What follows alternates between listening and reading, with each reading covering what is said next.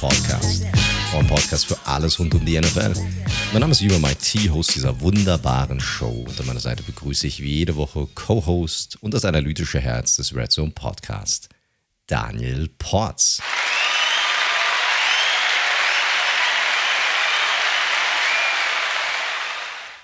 Einen wunderschönen guten Abend, lieber Daniel.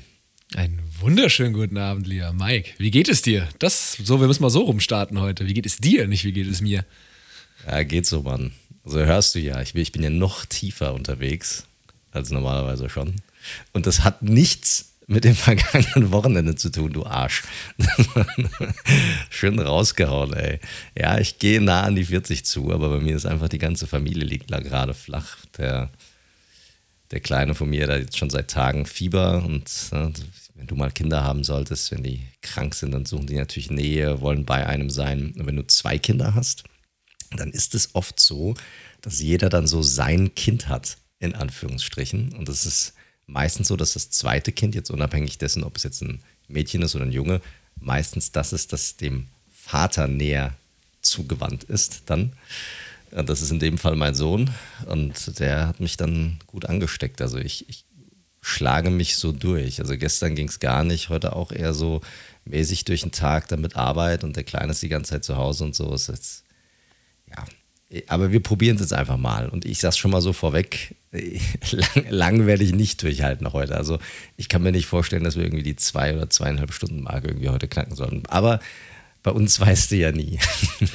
you never know, you never know. Ja, das ist dann natürlich erstmal gute Besserung, natürlich hier auf dem ganz offiziellen Wege, wobei es der kleine Seitenhieb hatte ja auch einen guten Besserungsgenesungswunsch im Post enthalten. Von daher auch nochmal hier. Und ja, wie Mike schon gesagt hat, ich werde so ein bisschen mehr sprechen als sonst, vielleicht diese Folge, weil meine Stimme sich eigentlich normal anhören sollte. Und wir hätten wahrscheinlich bei einer ganz, ganz normalen Episode diese Woche auch einfach gesagt, naja, komm, also ganz ehrlich, ist ein Hobby, wir skippen. Aber nachdem natürlich letzte Woche oder letztes Wochenende das Deutschlandspiel war, bei dem ich ja auch live vor Ort war, äh, ich auch alles rund um dieses Spiel am Wochenende auch besucht hatte, dachten wir, es wäre jetzt eigentlich zu schade, das komplett auszusparen. Und nächste Woche wäre es definitiv der von Mike so oft zitierte kalte Kaffee gewesen. Und deswegen haben wir das hat es Mike möglich gemacht, dass wir heute nochmal zumindest darüber sprechen. Richtig, ich habe mir gerade nochmal zwei Kripostat reingeknallt. My drug of choice in solchen Angelegenheiten. Keine Werbung hier für Start im Übrigen. Ne? Wir, wir, haben schon Elotrans gepusht vor, vor einiger Zeit. Elotrans ist gerade ausverkauft bis Ende des Jahres. I, I, I, I know, I know. Es ist, ist so. Ist so. Haben sie auch ganz gut Werbung gemacht in, in, in dem Fall sehr, sehr, sehr geschickt. Ähm, aber ja, jetzt gerade reingeknallt und hoffentlich hilft das jetzt was, damit wir hier nochmal durch, gut durch diese Folge gelangen.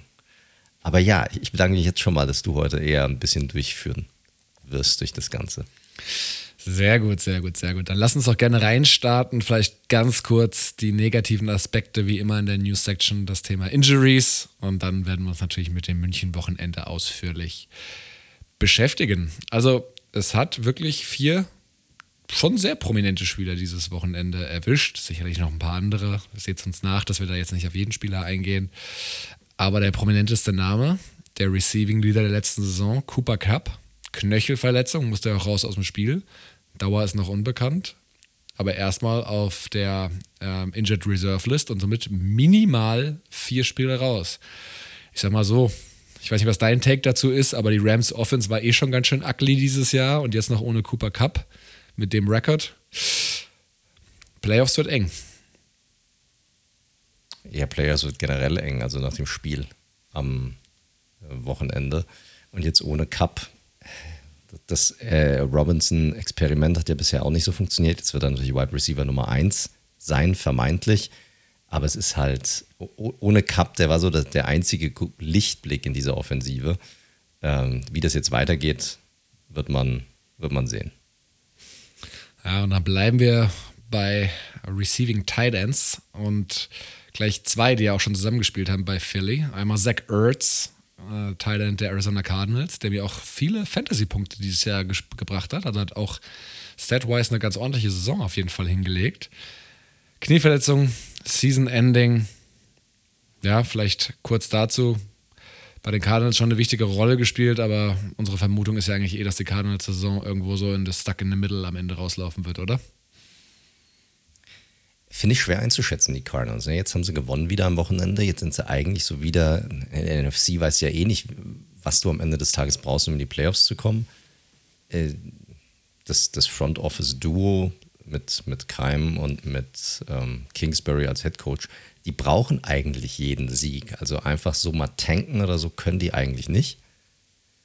Und äh, die Moves, die sie jetzt machen, sind eh ein bisschen weird. Ne? Zach Ertz fällt jetzt aus. Ino Benjamin haben sie jetzt gehen lassen. Auch relativ weird. Klar, James Conner ist zurück und kriegt jetzt auch wieder den, den Hauptteil der, der Carries. Aber irgendwie, ich, ich kann die Cardinals so schwierig einschätzen, weil sie halt doch an der Offensive einmal noch einiges haben. Mit, mit D-Hop, der jetzt ja wieder zurück ist, der sieht ja auch wieder sehr, sehr gut aus nach seiner Rückkehr, hilft diese Offensive. Aber ich finde es ganz, ganz schwierig einzuschätzen aktuell. Ja. Spannend zu sehen, ob dann Trey McBride auch eine größere Rolle spielen wird. Den haben sie ja dieses Jahr in der zweiten Runde, glaube ich, gedraftet. Schauen wir mal. Und ich hatte gerade eben von zwei ehemaligen, beziehungsweise der eine ist es noch, Philly Titans gesprochen. Das andere ist Dallas Goddard, der bei der Niederlage, der ersten Niederlage der Eagles, die ja relativ überraschend kam gegen das Washington ich sage immer noch Washington Football Team, Washington Commanders, relativ kurz vor Schluss war das, glaube ich, auf die Schulter gefallen ist. Und hier weiß man es noch nicht. Er wird auf jeden Fall diese Saison zurückkehren. Allerdings wird er auf jeden Fall einige Wochen ausfallen. Ähm, also super wichtiger Spieler für die Eagles. Ne? Der ist ja einer, der, da hattest du letzte Woche, glaube ich, drüber gesprochen, hat es ihn ja auch explizit genannt, einer der besten Titans der Liga. Nicht nur, weil er ein sehr guter Receiving Titan ist, sondern er ist auch ein sehr guter Blocking Titan. Also findet man ja nicht mehr so oft in der Liga, dass du so einen All-Around-Titan hast, hast. Goddard ist definitiv einer davon und der wird den Eagles auf jeden Fall fehlen. Das wird man merken, da bin ich mir sicher. Ja, Playoffs werden sie trotzdem schaffen, lege ich mal von aus. Und um das abzurunden, Shaq Leonard, der Starline-Backer der Indianapolis Colts, die ja mittlerweile auch wieder am Leben sind, nach dem Husarenstreich von Jeff Saturday gegen meine Raiders am Wochenende. Zumindest eine Hiobs-Botschaft und zwar Shaq Leonard wird aufgrund einer Rücken-OP, damit hat er sich die ganzen letzten Wochen schon rumgeschlagen und auch nicht gespielt, ähm, oder beziehungsweise er hat sich jetzt dazu entschlossen, eine OP durchzuführen und das heißt auch Saisonende für Darius, ehemals Darius, jetzt Shaq Leonard. Also dahingehend schlechte News. Ich glaube, die Niederlage deiner Raiders hat mich mehr aufgeregt am Wochenende als dich. Kann man so sagen, ja. Hatte die ja irgendwann noch geschrieben, aber Alter, kann doch nicht sein, dass ihr gegen Jeff Saturday gerade verliert. Also, und das Respekt, wir haben letzte Woche über Jeff Saturday geredet und was wir auch über den Move halten. Auch keine, jetzt auch nicht despektierlichen Colts gegenüber gemeint oder Colts-Fans gegenüber gemeint, das nicht falsch verstehen. Aber das fand ich schon sehr überraschend. Ja, es gibt ja diese, da bin ich jetzt nicht mehr so ganz fit drin, die verschiedenen Stufen der Trauer, wo man es nicht wahrhaben will irgendwann und wo man dann irgendwann so emotionslos ist. Und wir hatten ja auch beim, beim Hörertreffen, hat uns ja der, der gute Flightsy auch gesagt, dass es schon immer ganz, Grüße gehen raus übrigens, ähm, hat uns ja auch gesagt, ja, der Mike, der ist immer so richtig fanmäßig dabei bei seinen Giants und Daniel, du hältst es manchmal so ein bisschen zurück bei den Raiders. Und ja, ich war irgendwie am Sonntag auf der Couch. Ich war auch mega platt, muss ich sagen. Wir reden ja gleich über das Wochenende. Äh, war ja viel los mit allem drum und dran und ich habe dann mich echt so um 1 Uhr nachts von äh, Sonntag auf Montag gefragt, ey, warum guckst du dir diesen Scheiß eigentlich ehrlich gesagt noch an? Aber es war halt irgendwie so einfach Resignation. Es war, ich war gar nicht wütend, es war einfach Resignation. Und deswegen war ich nicht so emotional, was diese Niederlage anging, auch wenn es natürlich, ja, ich hätte ja was dazu getwittert, absolut lächerlich war. Aber wir wollen, wir haben letzte Woche über die Raiders gesprochen. Ich glaube, das wäre jetzt ja, schwachsinnig. Richtig, aber es ist, ist, schon erwähnenswert, das Saturday, ne? das ist ja eine Storyline auch gewesen, definitiv. Letzte Woche zumindest in den News bei uns sollte schon mal erwähnt sein, dass er reinkam und jetzt als leitender, führender Angestellte in diesem Colts Kosmos direkt seinen ersten Sieg eingefahren hat. Ob das jetzt nachhaltig ist oder nicht, wird man jetzt die nächsten Wochen übersehen. Ja, alleine der Movement Ryan wieder ins Boot zu holen, war, glaube ich, einer der logischsten. Ähm, und das ändert schon mal auf jeden Fall eine ja, Offense. Ich, finde ich find halt, ich die ganze Situation mit Jim Irsay halt einfach so weird, ne? Auch wie er sich dann äußert, wie er sich teilweise auf Twitter dann äußert. Und also, du weißt auch nie, ey, was denkt er jetzt wirklich? Und, und hat er die Moves extra gemacht, um unter Umständen dann einen Frank Reich dort rauszukegeln? Oder war es dann doch wieder Frank Reichs, Reichs Move, der dann äh, von Matt Ryan weggehen wollte? Kann ich mir aber auch nicht vorstellen. Also ist alles ein bisschen undurchsichtig, gerade bei den Colts. Warum, wieso, weshalb, aber die nächsten Wochen werden da sicherlich ein bisschen mehr Licht ins Dunkle bringen. Definitiv. Gut, dann schauen wir mal auf das letzte Wochenende. Und äh, da ist halt einfach die Frage, wie wollen wir vorgehen? Soll ich chronologisch durchgehen? Ich hatte ja, also Leute, für die, die es nicht wissen, ich war Freitag tatsächlich auch bei den Kollegen äh, von Football Bromans, bei der Bromania im Audi Dome. Da kann ich gerne mal so ein paar. Das würde mich ja schon mal ein bisschen interessieren, wie das da so abgegangen ist und was du da so gesehen. Wir sind ja, vielleicht waren ja auch einige unserer Hörer dabei, vielleicht haben die das ja eh nicht gesehen, um so ein bisschen kontrastreichere Meinung hier zu haben. Ich wäre ja dabei gewesen, hätte ich schon am Freitag nach München gekonnt, aber das war bei mir wegen der Arbeit und der Familie leider nicht möglich. Also kam ich erst am Samstag dazu. Aber lass uns doch gerne mal chronologisch durchgehen, weil es gehört ja auch zu diesem Wochenende dazu, was so alles generell in der Stadt los war und wie wir das so gesehen haben. Deshalb erzähl mal, erzähl mal so ein bisschen. Ja, sehr gerne. Ich bin mit unserem guten Freund David, der ja auch beim Hörertreffen dann äh, am Samstagabend ja auch dabei war und der ja auch ganz vor langer Zeit auch schon mal hier im Podcast auf jeden Fall zu Gast war, bin ich dann am Freitag in den Audi Dome geschlendert, um mir das Ganze mal anzuschauen. War dann echt positiv überrascht, wie voll es war. Also muss man schon ganz klar sagen. Also die, ich glaube, oft zitierten 5000 Leute waren es nicht. Da waren schon noch ein paar freie Plätze in den Oberrängen, was aber auch vollkommen okay ist und ich will ja nichts wegnehmen. Aber über vier waren es, glaube ich, auf jeden Fall. Und das war eine dreistündige Show wo ich sag mal sehr viel Fokus darauf lag. Also es waren ja, habt ihr wahrscheinlich alle mitbekommen, von Izume über Werner, aber Marken Socha, Edebali, Sami, äh, dessen Nachname ich nicht aussprechen kann, der da bei Twitch sehr viel macht für die Bromance-Jungs. Und die Jenny Becks heißt sie, glaube ich, irgendwie am Start, plus auch noch Gäste, NFL-Legenden wie, wie Joe Thomas beispielsweise ähm, oder McCordy. Ähm, von daher das war eher so das, was mich auch interessiert hatte, aber sie haben da echt drei Stunden eine Show abgefackelt mit vielen Spiels, vielen Ticketverlosungen etc. Sich selbst auch ein bisschen gefeiert und die Community gefeiert. Ich glaube, das ist erwartbar und auch gehört auch dazu. Habe ich dich angesteckt? Naja, ja, wollte gerade sagen, hast mich angesteckt. Durch, durchs Mikro von der Schweiz nach München.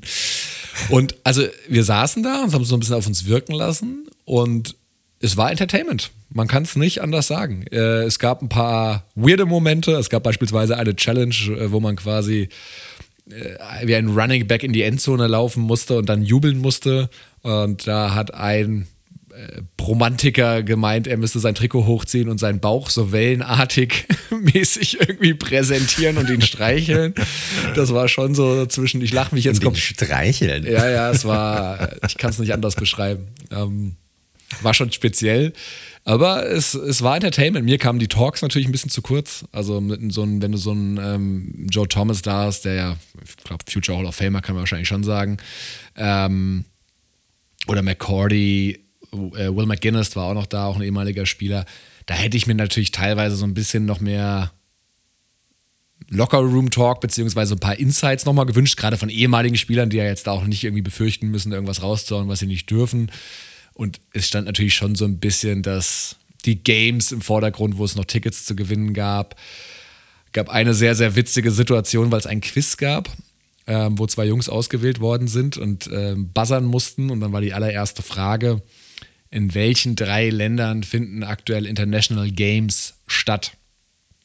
Und er buzzert sehr schnell und sagt Mexiko und sagt England und dann alles okay, er hat die Frage richtig. Und dann haut er einfach Kanada als letztes raus. Während ein NFL-Spiel an dem Wochenende in München stattfindet. Und äh, das war. Ja, gut, ich meine, ist es hier soll sich auch nicht lustig machen über die Leute. Ne? Ich meine, war wahrscheinlich noch nie in so einer Situation, wo Safe. 4000 Leute auf ihn drauf gucken und so. Aber es ist natürlich schon amüsant, muss man einfach sagen. Ja, ich dachte halt so safe. Also, keine Ahnung, wenn er was verkackt, dann vielleicht rutscht die Mexiko durch oder irgendwie sowas, ne? Weil die anderen beiden Sachen halt so präsent sind. Und ich meine, das eine Spiel war halt das, der Grund, warum er wahrscheinlich in der Stadt war. also. Und auch super viele Zugereiste, ne? Also äh, die NFL-Legenden haben so ein bisschen probiert, sich einzuschmeicheln über, ey, wer ist hier Bayern München-Fan und sowas. Und da gab es ein gähnendes Bu-Konzert und auch als die Leute so erzählt haben, woher sie kommen, da war schon all over the place, ne? Von Schweiz, Österreich, Hamburg, Kassel, aus meiner Studienstadt Bayreuth zwei Leute, was jetzt nicht so weit weg ist von München, aber also das war wie immer sehr viel auf Entertainment und sehr viel auf Topline Football, sage ich mal, aber es war gute Unterhaltung. Kann man nicht anders sagen. Ob es jetzt drei Stunden gebraucht hat, don't know. aber es war so. Ja, ich, wäre auch Interesse halber einfach mal gerne dabei gewesen, um zu gucken, wie sie das so aufgezogen haben am Ende. Ne? Also wir sind ja beide sehr marketinginteressierte Menschen, der Daniel und ich. Und da ist sowas natürlich immer interessant, ob man das jetzt hört oder nicht hört oder einem gefällt oder nicht gefällt. Ich glaube, das ist, ähm, da kann man nur Respekt vor zollen, wie das aufgebaut ist oder aufgezogen wird. Und da kann man sicherlich auch immer noch das ein oder andere mitnehmen und daraus ähm, rausziehen, wenn wir da mal unser Red Zone Mania haben sollten irgendwann. ja, das Leute, sagt's weiter. sagt's weiter, auf jeden Fall, ja.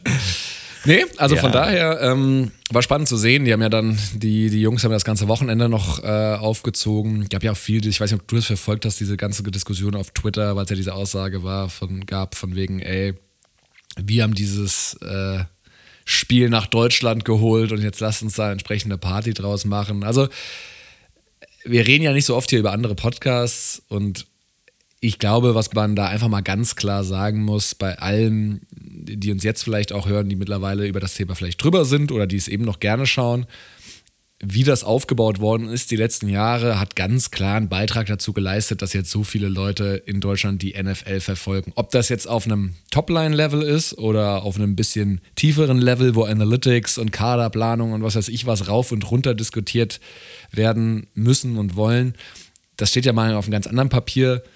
Andere Sportarten schauen aber auch die Leute total aus Begeisterung, solange es den Leuten Spaß macht, sollen sie es genau so machen. Deswegen finde ich diese Diskussionen da teilweise zwischen den Befürwortern und den Gegnern sozusagen echt ein bisschen mühselig. Vielleicht ist es aber auch eine reine Twitter-Bubble-Geschichte, das kann natürlich auch sein. Ich glaube tatsächlich, es ist eine Twitter-Bubble-Geschichte. Also so eine Lagerbildungsgeschichte, weil Twitter einfach dazu beiträgt, dass du, ja, du hast die einen, die sind ein bisschen die gefühlt gehobener unterwegs oder fühlen sich gehobener unterwegs und die anderen sagen, ey, was wollt ihr eigentlich irgendwie? Und ich weiß gar nicht, warum es überhaupt so einen Grabenkampf da gibt. Es ist halt eine ganz klar, es sind halt unterschiedliche Ansprechpartner, unterschiedliche Zielgruppen auch einfach. Und das ist ja auch überhaupt nicht, auch nicht schlimm. Ich bin da auch komplett bei dir. Ähm, ob es dann immer, ich kann, teilweise kann ich so Dinge nachvollziehen, ob es dann immer so eine eigene Beweihräucherung benötigt oder nicht, je nachdem, wie man das sieht, sei mal da dahingestellt. Aber ich glaube, es ist nicht zu, äh, nicht zu leugnen, welchen, also dass dieser Beitrag oder dass dort ein sehr großer Beitrag dazu beigetragen wurde, Alter äh, ihr, ihr merkt, wo ich gerade im Kopf bin. Ähm, ist, ist glaube ich, kann man, nicht, kann man nicht unterschlagen. Ja. Und ich finde, dafür kann man auch durchaus mal Respekt zollen. Das haben sie einfach gut gemacht die letzten Jahre. Ja, absolut. Absolut. Ohne dass wir da uns da jetzt irgendwie einschmeicheln wollen. Nee. haben, haben, haben wir keinen Anlass zu. Haben wir keinen Anlass nee, richtig. Zu. Richtig. Gut, das war der Freitagabend bei dir und dann ne, kam ich ja am Samstag dazu. Also wurde alles definitiv nochmal noch mal besser. Wow, okay. ja, ich war, war, ja dann schon mittags bei dir. Zum ersten Mal übrigens, dass ich dich in München besucht habe, nachdem du da keine Ahnung, wie lange schon, äh, schon lebst. Auch, auch lustig. Ich komme beim Daniel zum ersten Mal in die Wohnung rein und da merkst du schon, wie du und deine Gemahlin stehen dann, oh, wir haben Besuch, wir haben Besuch. Da war noch jemand noch, noch, noch nie da und dann erstmal so ein bisschen durch die Wohnung geführt, leicht nervös, wie man dann so ist, wenn man zum ersten Mal durch die Wohnung führt. War, war, ganz, war ganz amüsant, muss ich sagen. Ähm, aber dann haben wir erstmal einen leichten Spaziergang gemacht durch die, äh, durch die Innenstadt und ich muss sagen, also gut, ich kenne es ja nicht, du kennst es ja besser aus München. Äh, ich fand schon, dass einiges los war. Du hast gemeint, ja, das ist so relativ normal eigentlich für einen, für einen Samstagmittag. Ich fand aber generell, hat man bis auf die vielen Jerseys und die vielen Kappen und so weiter, hat man jetzt so generell nicht so viel gesehen von der NFL. Also irgendwo hatten sie ja diese, diese Helme aufgebaut gehabt, da waren wir ja dann mal auch und so und die hatten da so einen kleinen, wie einen Outside-Shop, einen NFL-kleinen Minishop, den sie aufgestellt haben, wo mit einer riesigen Schlange. Aber so viel mehr war da jetzt nicht irgendwie aufgebaut. Da hätte ich jetzt schon ein bisschen mehr erwartet, noch so einen Tag vom, vom NFL-Spiel. War das die Woche über anders oder, oder war das schon die ganze Zeit so? Naja, ich war die Woche ja leider, da mein Büro dann doch nochmal woanders ist, auch nicht so oft an diesen Spots. Habe halt auch nur so ein bisschen über Social Media mitbekommen, was Good Morning Football da vor allem auf, aufgezogen hat. Die hatten ja ihr, ihr Studio in dem, in dem Hugendubel, glaube ich, der da direkt am Marienplatz ist. Und hatten ja ihre Live-Shows da vor Ort gemacht mit irgendwie Sauerkraut-Wettessen und irgendwie Bier trinken und. Ja, das haben sie auch echt ganz gut gespielt, also Ja, dieses Thema, ne? Bayern und Lederhosen und gib mir, also was sie da auch bei Good Morning Football da gemacht haben, die ganze Woche über Angry Runs in Lederhosen und so weiter. Also da, da haben sie schon echt gut auf die Tube gehauen bei dem Thema. Absolut. Bin ich mal sehr gespannt, wie sie das Klischee in Frankfurt weiterspielen wollen. Wenn sie da in Lederhosen irgendwo rumeiern im Bahnhofsviertel in Frankfurt, dann geht die Show nicht so lang. Aber ich glaube, da werden sie eh eher woanders hingehen. Wird dann grüne Soße anstatt Bier ausgegeben. So ist es, Krisos. Ähm, ja, sehe ich aber genauso. Also ich fand es auch, ich habe auch nochmal drüber nachgedacht, weil wir hatten ja währenddessen gesprochen, also es war schon nochmal von der Menschenmenge voller als sonst, also das muss ich mich schon ein bisschen revidieren. Die Jersey-Anzahl und Kappen war natürlich unübersehbar, gerade an den Hotspots, war ja auch in einigen Wirtshäusern, äh, wo wir hin wollten, war ja gar kein Platz mehr, weil eben auch so viele Fans da waren und auch dort, wo wir dann ja nachmittags nochmal anderthalb Stunden ein bisschen Fußball geschaut haben, war es ja auch bumsvoll und auch komplett eigentlich mit allen, also mit Leuten, die mit irgendwelchen Fanutensilien unterwegs waren. R- Richtig, ich glaube, also da hat man dann schon gemerkt, dass die Stadt einfach voll war mit Footballfans, ne? weil du bist halt in den Bars rein und es war alles, alles voll. Ja, extrem nette ja, äh, Bedienungen und äh, Gastgeber in den Wirtshäusern nicht. Das muss man auch mal sagen, die waren, die schienen auch etwas überfordert zu sein mit dem Ansturm der Leute. Ja. Und dann natürlich in diesen ganzen Bars nur Footballfans überall, die dann zusammen Fußball geguckt haben. Ja, aber ist ja okay. Und ja, also ich fand es auch für, ähm, ich dachte auch, da wäre jetzt auch in der Innenstadt noch ein bisschen mehr geboten. Aber ey, du hast ja gesehen, da haben sich ja Leute teilweise vor so einem Rahmen, also so ein gebauter Rahmen, wo dann NFL Munich Game stand, fotografieren lassen und äh, oder vor so einem Se Seattle Seahawks Logo, was an einem Sport Schuster dran war. Also kann jeder machen. Hat mich nur überrascht, dass die Leute das jetzt irgendwie als so wichtiges Motiv irgendwie wahrnehmen. Ich meine, soll jeder machen, Absolut. aber Naja, ja, ab- absolut. Auch, auch viele, auch, auch viel Merchandise weg. Ich habe gelesen, dass an diesem Wochenende mehr Merchandise weggegangen ist für ein International Game wie an jedem anderen International Game, das jemals stattgefunden hat. Ja. Also es war ein mega starkes Merchandise-Wochenende für die, für die NFL auf jeden Fall. Und viel Merch fürs Wochenende. Also super viele Leute gesehen, T-Shirts, einfach nur Munich Game T-Shirts mit so Doppelschals auf der einen Seite Buc halb Buccaneers, halb Seahawks irgendwie. Also von dem Merch ist auch extrem viel weggegangen und habe ich extrem viel gesehen an diesem Wochenende. Und ich glaube, das hat dann auch so ein bisschen, ich will da jetzt nichts vorwegnehmen, aber es hat natürlich auch so ein bisschen dann sicherlich auch die, die Crowd insgesamt beschrieben in dem, in dem Spiel. Ne? Hat man ja von der, ich war ja leider nicht vor Ort, äh, aber was man so mitbekommen hat, muss man sagen, es war natürlich eine sehr partylaunige Crowd insgesamt und einfach, hey, zusammen Football genießen, zusammen dieses erste Spiel genießen. Und das hat man schon im Vorfeld so ein bisschen gesehen, als man an dem Samstag da durch München gelaufen ist. 100 Prozent. Also da war auch bei der Romania war auch schon einer, der ein Halb-Halb-Trikot anhatte. Hinten Metcalf und die vorne Brady. Wo ich mir auch so dachte, okay, das wird da wieder ein Fußballfan. Wo kriegt man sowas Nein, her, muss er, Mann? Kaum kriegt man gar nicht her. Muss er sich gekauft und äh, zusammengenäht haben oder nähen lassen. Je nachdem. Die Fanschals, klar, die gab es natürlich schön als äh, so Reminiszenz an Fußballpartien. Ähm, hat das halt jemand aufgelegt und ganz gut verkauft. Vielleicht war es auch die NFL selbst, das ich, weiß ich gar nicht genau. Aber die, so ein, so ein Brady Metcalf Jersey, das kriegst du, das kriegst du, glaube ich, in keinem Shop, ehrlich gesagt. Nee, also keine Ahnung, habe ich nicht nachgesucht und nicht geguckt, aber kann ich mir auch nicht vorstellen.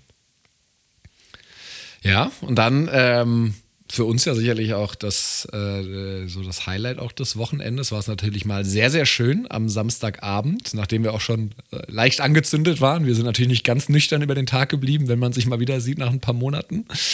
Ähm, äh, kamen wir dann ein paar Minuten zu spät, muss man fairerweise sagen, zu unserem Hörertreffen. Und das hat, also du wirst ja auch gleich noch was zu sagen, ich fand es einen richtig nicen, schönen Abend, hat richtig Spaß gemacht, einfach mal da die Leute kennenzulernen, wie sie zum Football gekommen sind, teilweise familiär bedingt, teilweise einfach auch, glaube ich, über die, über die vermehrte Berichterstattung äh, reingekommen. Das war einfach echt cool, da einfach mal so one-on-one mit den Leuten an gemeinsam an Tischen zu sitzen und über Football zu reden. Ja, also erstmal im Vorfeld nochmal vielen, vielen Dank an alle, die tatsächlich auch rausgekommen sind. Äh, wir haben ja auch im Vorfeld ein bisschen gefragt, waren dann mit den Leuten dann in, in Kontakt, äh, wer denn kommen würde, weil wir hatten ja gar keine Ahnung, wie viel das Event werden würden, damit wir das auch irgendwie einschätzen können und auch irgendwie mal reservieren können, äh, während einer Zeit, wo es natürlich relativ schwierig ist, noch irgendwas zu reservieren und irgendwie zu finden. Und ich fand es einfach, also wie gesagt, vielen Dank an alle, die da waren. Und ich fand es einfach super, wie du es gesagt hast, super angenehm. Also äh, die Leute total easygoing, down to earth, ähm, über Football quatschen, über äh, das Leben irgendwie quatschen. Sehr lustige Runde auch insgesamt. Wir haben ja, wurde ja auch ein bisschen, haben da bestimmt drei, vier Stunden da zusammengesessen. Da wurde auch einiges dann am Ende gerade nochmal ein bisschen, bisschen getrunken. Das war auch nochmal ganz lustig. Geschnapselt. Geschnapselt, Geschnapselt wurde. absolut. Absolut. Und wenn das, wenn das jetzt ein Querschnitt sein sollte von unseren Zuhörern da draußen, von der Gesamtzahl unserer Zuhörer, ich glaube, dann können wir uns das auch nicht irgendwie einschmeichelnd gemeint, aber ich glaube, dann können wir uns echt glücklich schätzen, weil dann haben wir eine, wir sehen das natürlich auch immer durch die Leute, die uns anschreiben, gehen wir eh davon aus, dass wir eine ziemlich coole Community da draußen haben. Aber wenn du das dann nochmal live vor Ort siehst und siehst, wie die Leute drauf sind und wie, vielleicht sogar wie viel lockerer und wie viel cooler die dann nochmal in Person eigentlich sind, als das, was man schon mal so mit denen rumgeschrieben hat, ja, dann können wir, muss man echt sagen, können wir uns echt glücklich schätzen, können wir uns selbst auf die Schulter klopfen, so ein bisschen für den Podcast, den wir da an, äh, jetzt schon seit über zwei Jahren aufziehen, weil das ähm, ja anscheinend echt gute Leute anzieht, muss man sagen. Und deshalb war das schon, hat sich das Wochenende oder der Trip da raus nach München auch ohne Ticket für mich definitiv gelohnt. Ähm, und auch die Stories, der, der, äh, der Flightsy, den du genannt hast, auch ein Hörer von uns, ein großer Bengals-Fan, äh, der extra nochmal irgendwie geguckt hat, wie er nochmal an, an Flugticket rankommt, damit er es nochmal rechtzeitig schafft zum, zum Treffen nach München, äh, um, um mit uns da nochmal ein paar Stunden zusammenzusetzen. Also die, die Mühe, die sich da einige gemacht haben, auch echt, echt der Wahnsinn. Und deshalb da, da vielen Dank nochmal an jeden, der da rausgekommen ist. War echt ein sehr lustiger und sehr, sehr cooler Abend. Ja, mega nice. Und äh, Harald, auch Shoutout an dich für die Einladung. Da wurde ja quasi, als wir es nicht wussten, und dann, äh, wir hatten ja noch ein, ein weiteres Date an dem Abend, weil wir zu einer Sports Illustrated, Part, Sports Illustrated Party eingeladen worden sind. Ähm, hat er einfach mal unsere Rechnung übernommen gehabt. Also hat sich da, hat es einfach, ich hatte danach noch Kontakt auch mit ihm und hat gesagt, nö, ist einfach ein kleines Dankeschön für den äh, Content in den letzten Jahren, was wir äh, natürlich äh, vielen Dank nochmal sehr zu schätzen wissen. Ähm, kam, kam er uns zuvor sozusagen. Ja, ja, aber da hat auch definitiv noch einen gut, so, so kann man das ja nicht einfach sitzen lassen. Aber das gibt ja, das gibt ja nur die Möglichkeit, dass man das auch nochmal zeitnah irgendwann wieder wiederholt oder nachholt. Ähm, und dann, dann kann man da wieder jemandem was Gutes tun. Aber vielen Dank da auch nochmal von meiner richtig, Seite aus. Richtig. Und ja, ich weiß nicht, Sports Illustrated Party äh, kann man gar nicht so viel sagen. Es war. Oh, ich, ich, muss sagen, also man stellt sich da natürlich immer irgendwie was Geiles irgendwie drunter vor, aber am Ende des Tages war es jetzt, ja, also ich, ich muss ganz ehrlich sagen, es war vielleicht so der, nicht, dass es jetzt irgendwie schlecht gewesen wäre, aber ich fand, das war jetzt so der, von dem ganzen Tag oder dem ganzen Samstag war, glaube ich, das davor fand ich es cooler, als dann noch am Abend noch diese, diese, diese Feier, muss ich sagen. Also das war so ein bisschen im Englischen gibt es so, so ich, mir fällt das deutsche Wort nicht an, underwhelming. Ja. Weißt du, was ich meine? Ja, ich fand es relativ, ich meine, ich kenne das P1, von daher weiß ich, was das für ein Laden ist und das hat mich jetzt nicht so wahnsinnig überrascht, aber ähm, nee, war aber ganz interessant, weil ja dann doch, äh, ne, die, klar, die Bromance-Jungs waren da auch noch irgendwie am Start. Es waren tatsächlich auch Verantwortliche von den Seahawks da, die ich am nächsten Tag an der Seitenlinie wieder erkannt habe. Die waren da auf jeden ah, Fall noch da, als ich gegangen bin. Also Pete Carroll war nicht da. Pete Carroll war nicht. Oberkörperfrei, mit DK, Shots, Shots nach Shots. Ja, richtig. nee, aber auch ein paar äh, ehemalige Spieler, die halt irgendwie rund um die NFL halt am Start waren, mit ja, denen man ja, da auch nochmal ein bisschen reden konnte. Auch ein Nico Backspin, Backspin von der Footballerei war ja auch am Start. Also, ja, war schon ganz nett. Wir waren ja jetzt auch wirklich gar nicht lang da, ne? Zwei, drei Stunden länger war es ja nicht. Was für dich, glaube ich, im Nachhinein auch ganz gut war. Boah, Alter, ich habe so schlecht gepennt auch die Nacht über, was jetzt gar nicht an, an, der, ähm, an der Gastfreundschaft lag oder so. Es war wunder, wunderbar, aber ich konnte irgendwie so schlecht pennen. Und ich war dann tatsächlich am nächsten Tag gar nicht so unfroh, dann wieder nach Hause zu müssen, weil ich wusste dann, boah, wenn ich jetzt noch zu dem Spiel gehen würde und dann keine Ahnung, wie würde ich es dann nach Hause packen und am nächsten Tag dann noch zur Arbeit oder so. Da war ich tatsächlich ganz froh, dass ich dann im Zug auf dem Weg zurück dann die ein oder andere Mütze Schlaf noch mitnehmen konnte. Ja, wir haben uns ja tatsächlich wieder um, also ich keine Ahnung, wann waren wir zu Hause? Um drei, glaube ich, oder irgendwie sowas, halb drei, drei. Und ich war ja um 10 Uhr schon wieder zum Frühshoppen äh, verabredet mit den, mit den Jungs, die auch Tickets hatten. Und ja, also so richtig fit war ich da auch noch nicht, muss ich ganz ehrlich sagen. Aber haben uns da echt eine ganz gute Grundlage kreiert und sind dann gegen Mittag auf zum Stadion. Und also da muss ich sagen, da hätte ich, was Organisation angeht, und wir werden ja gleich auch noch kurz über das Spiel sprechen, beziehungsweise um das Drumherum, da hätte ich ein bisschen mehr erwartet. Dass die U-Bahnen voll sind, eine nach der anderen geschenkt. Das ist halt einfach so, liegt in der Natur der Sache. Aber wir kamen dann dort an, dann hieß es, bitte durchgehen. Es gab so zwei definierte Fanplazas. Die erste sei voll. Du gehst da rüber, läufst da vorbei und schaust so und denkst so, hä? Was ist da jetzt voll? Sieht ganz normal aus. Und entgegen meiner Ankündigung, was ich letzte Woche gesagt habe, es gab keine Ticketkontrolle direkt nach der U-Bahn, sondern sie haben wirklich jeden, der dahin wollte, halt rund ums Stadion gelassen zumindest. Also das hätte man sich theoretisch auch anschauen können ohne Ticket. Ich fand es aber nicht gut organisiert, genauso wie der Ticket-Einlass super schlecht organisiert war, weil sie erst klassisch amerikanisch mit Metall, Metalldetektoren agieren wollten und dann gemerkt haben, okay, das dauert zu lang.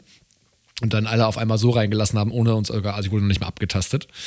Also das war dafür, dass das ja ein Stadion ist, wo alle zwei Wochen noch mehr Leute in das Stadion reingehen. Also bei dem Spiel waren ja nur 69.000, beim Fußballspiel sind ja mehr. War das schon nicht gut organisiert, muss man ganz ehrlich sagen. Aber das checke ich nicht ganz. Warum war das denn der Fall? Also das, man hat ja auch Bilder davon gesehen, wie irgendwie Zehntausende irgendwie vorm Einlass standen. Das war ja ein Bild, wo ich sage, das habe ich ja von einem Bayern-Spiel noch nie gesehen. Wie kann das denn sein? Warum war das, äh, warum war das so ein riesiges Problem? Warum waren die Einlässe anders organisiert als bei einem Bundesligaspiel? Naja, sie hatten zum einen wohl von der NFL, was ich so gelesen habe, noch verstärktere Auflagen, Stichwort Metalldetektor. Das hast du jetzt bei einem Bundesligaspiel ja in der Regel nicht, dass du durch einen Metalldetektor gehst. Dann habe ich nur mitbekommen, dann piepst natürlich bei jedem Scheiß Gürtel, Ring, Uhr, was weiß ich was. Und dann kannst du dir mal vorstellen, ne, wenn da jeder Dude irgendwie dreimal durchlaufen muss. Das läppert sich auf Dauer. Und vielleicht waren sie auch ein bisschen überrascht, wie früh die Leute da waren. Also, weil da wollten ja manche, weil sie das Ganze aufsaugen wollten, sind ja schon um 13.30 Uhr ins Stadion halt rein. Zwei Stunden vor Anpfiff. Das passiert ja jetzt bei einem Bayern-Spiel logischerweise auch nicht, äh, muss man sagen.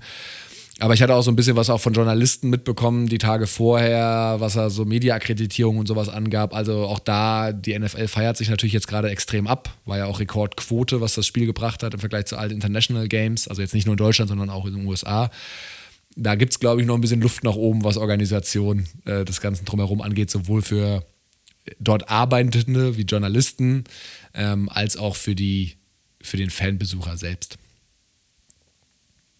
Ja. Bin ich mal gespannt, wie sie es machen nächstes Jahr in Frankfurt. Da kommen ja nicht, passen ja zwangsweise nicht so viele Leute erstmal rein. Ich weiß nicht, wer wird das, ihr baut ja das Stadion, das Stadion wird ja nochmal ausgebaut, wird das bis dahin schon fertig sein oder noch nicht? Weißt du das? Die starten jetzt sogar in der Winterpause, diese jetzt wegen okay, der Okay, das heißt, dann wird es irgendwie bei 60.000 wird es dann liegen, glaube ich. Ne? Mit Stehern halt, deswegen weiß ich halt nicht, wie Ja, okay. Gut. Aber das ist wohl so ein Umklappsystem, was auch darauf ausgesetzt ist, dass du es für internationale Spiele darfst ja eigentlich, wobei ja. ist das schon wieder überholt. Internationale Spiele keine Steher, ist glaube ich schon wieder überholt. Aber ähm, ja, sie, also es wird über 50.000 sein, sagen wir es mal so. Das Ding ist, ich meine, da ist halt das, ich meine, du hast den Wald ja drumherum, ist ja das ehemalige Waldstadion, da kann ich es mir noch stranger vorstellen. Also bin ich mal gespannt, wie es da wie sie es da machen wollen. Aber ist ein ist eine Story für eine andere Zeit, wenn es dann, dann soweit ist. Aber jetzt erzähl mal so ein bisschen vom, vom Drumherum, also vom, vom Spiel. Wie fandest du es? Wann seid ihr reingegangen? Wie war da vor, vor, davor die Stimmung? Äh, gab natürlich das, was du hier, also einiges habe ich auch mitbekommen, können wir auch nochmal drüber reden, mit Hymne und etc. Äh, aber erzähl mal ein bisschen. Nee, wir hatten sehr, sehr gute Plätze im Mittelrang auf Höhe der Mittellinie. Ähm, äh, von, saßen in der Sonne auch noch richtig schön am Anfang. Das war sehr nice. Haben halt so ein bisschen die Warm-Ups uns angeschaut. Das Stadion war auch schon super gut gefüllt. Also ich war so gegen Viertel nach zwei, also schon auch eine Stunde vor Anpfiff, weil ich, ich hatte relativ schnell beschlossen, okay, diese ganzen Activation Areas da draußen, wo man halt einen Football fangen kann, den eine Maschine rauspresst und dafür steht man eine halbe Stunde in der Schlange und wenn man Glück hat, gewinnt man irgendwie einen 20 Euro Merch-Gutschein. Das fand ich dann nicht so attraktiv, damit zu machen. Gab auch draußen echt nicht so viele Verpflegungsstände. Also lange Rede, kurzer Sinn, wir waren relativ äh, früh waren wir nicht, weil es waren schon sehr viele da, aber über eine Stunde vorher im Stadion. Atmosphäre super gechillt halt logischerweise, klar, war ein halt ein Event, ne? Es war ja jetzt keine rivalisierenden Fangruppen oder sonstiges.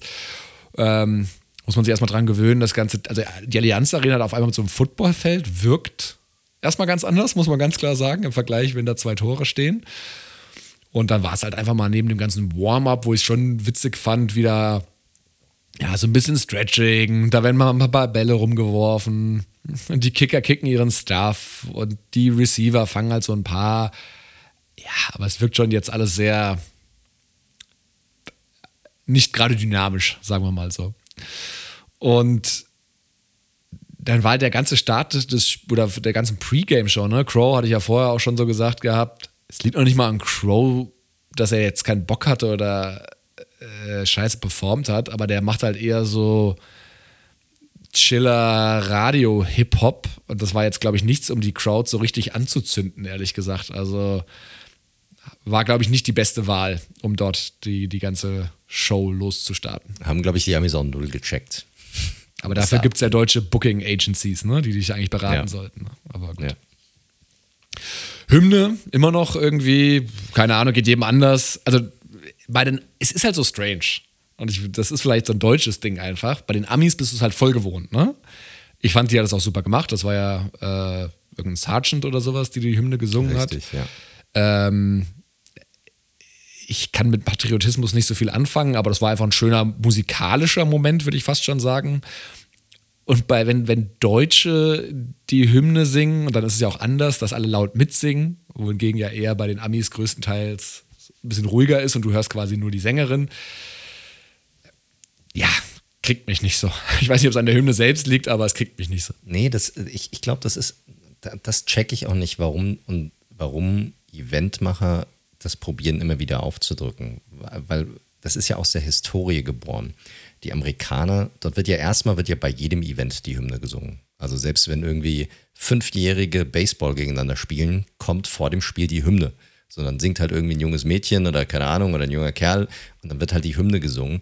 Und die Amis singen ihre Hymne halt nicht mit, wenn überhaupt dann so still in sich. Und dann hast du immer diesen einen Moment am Ende der Hymne, wo es dann, je nachdem, wer singt, das dann langgezogen wird und dann wird gejubelt, ja, geil, gib ihm.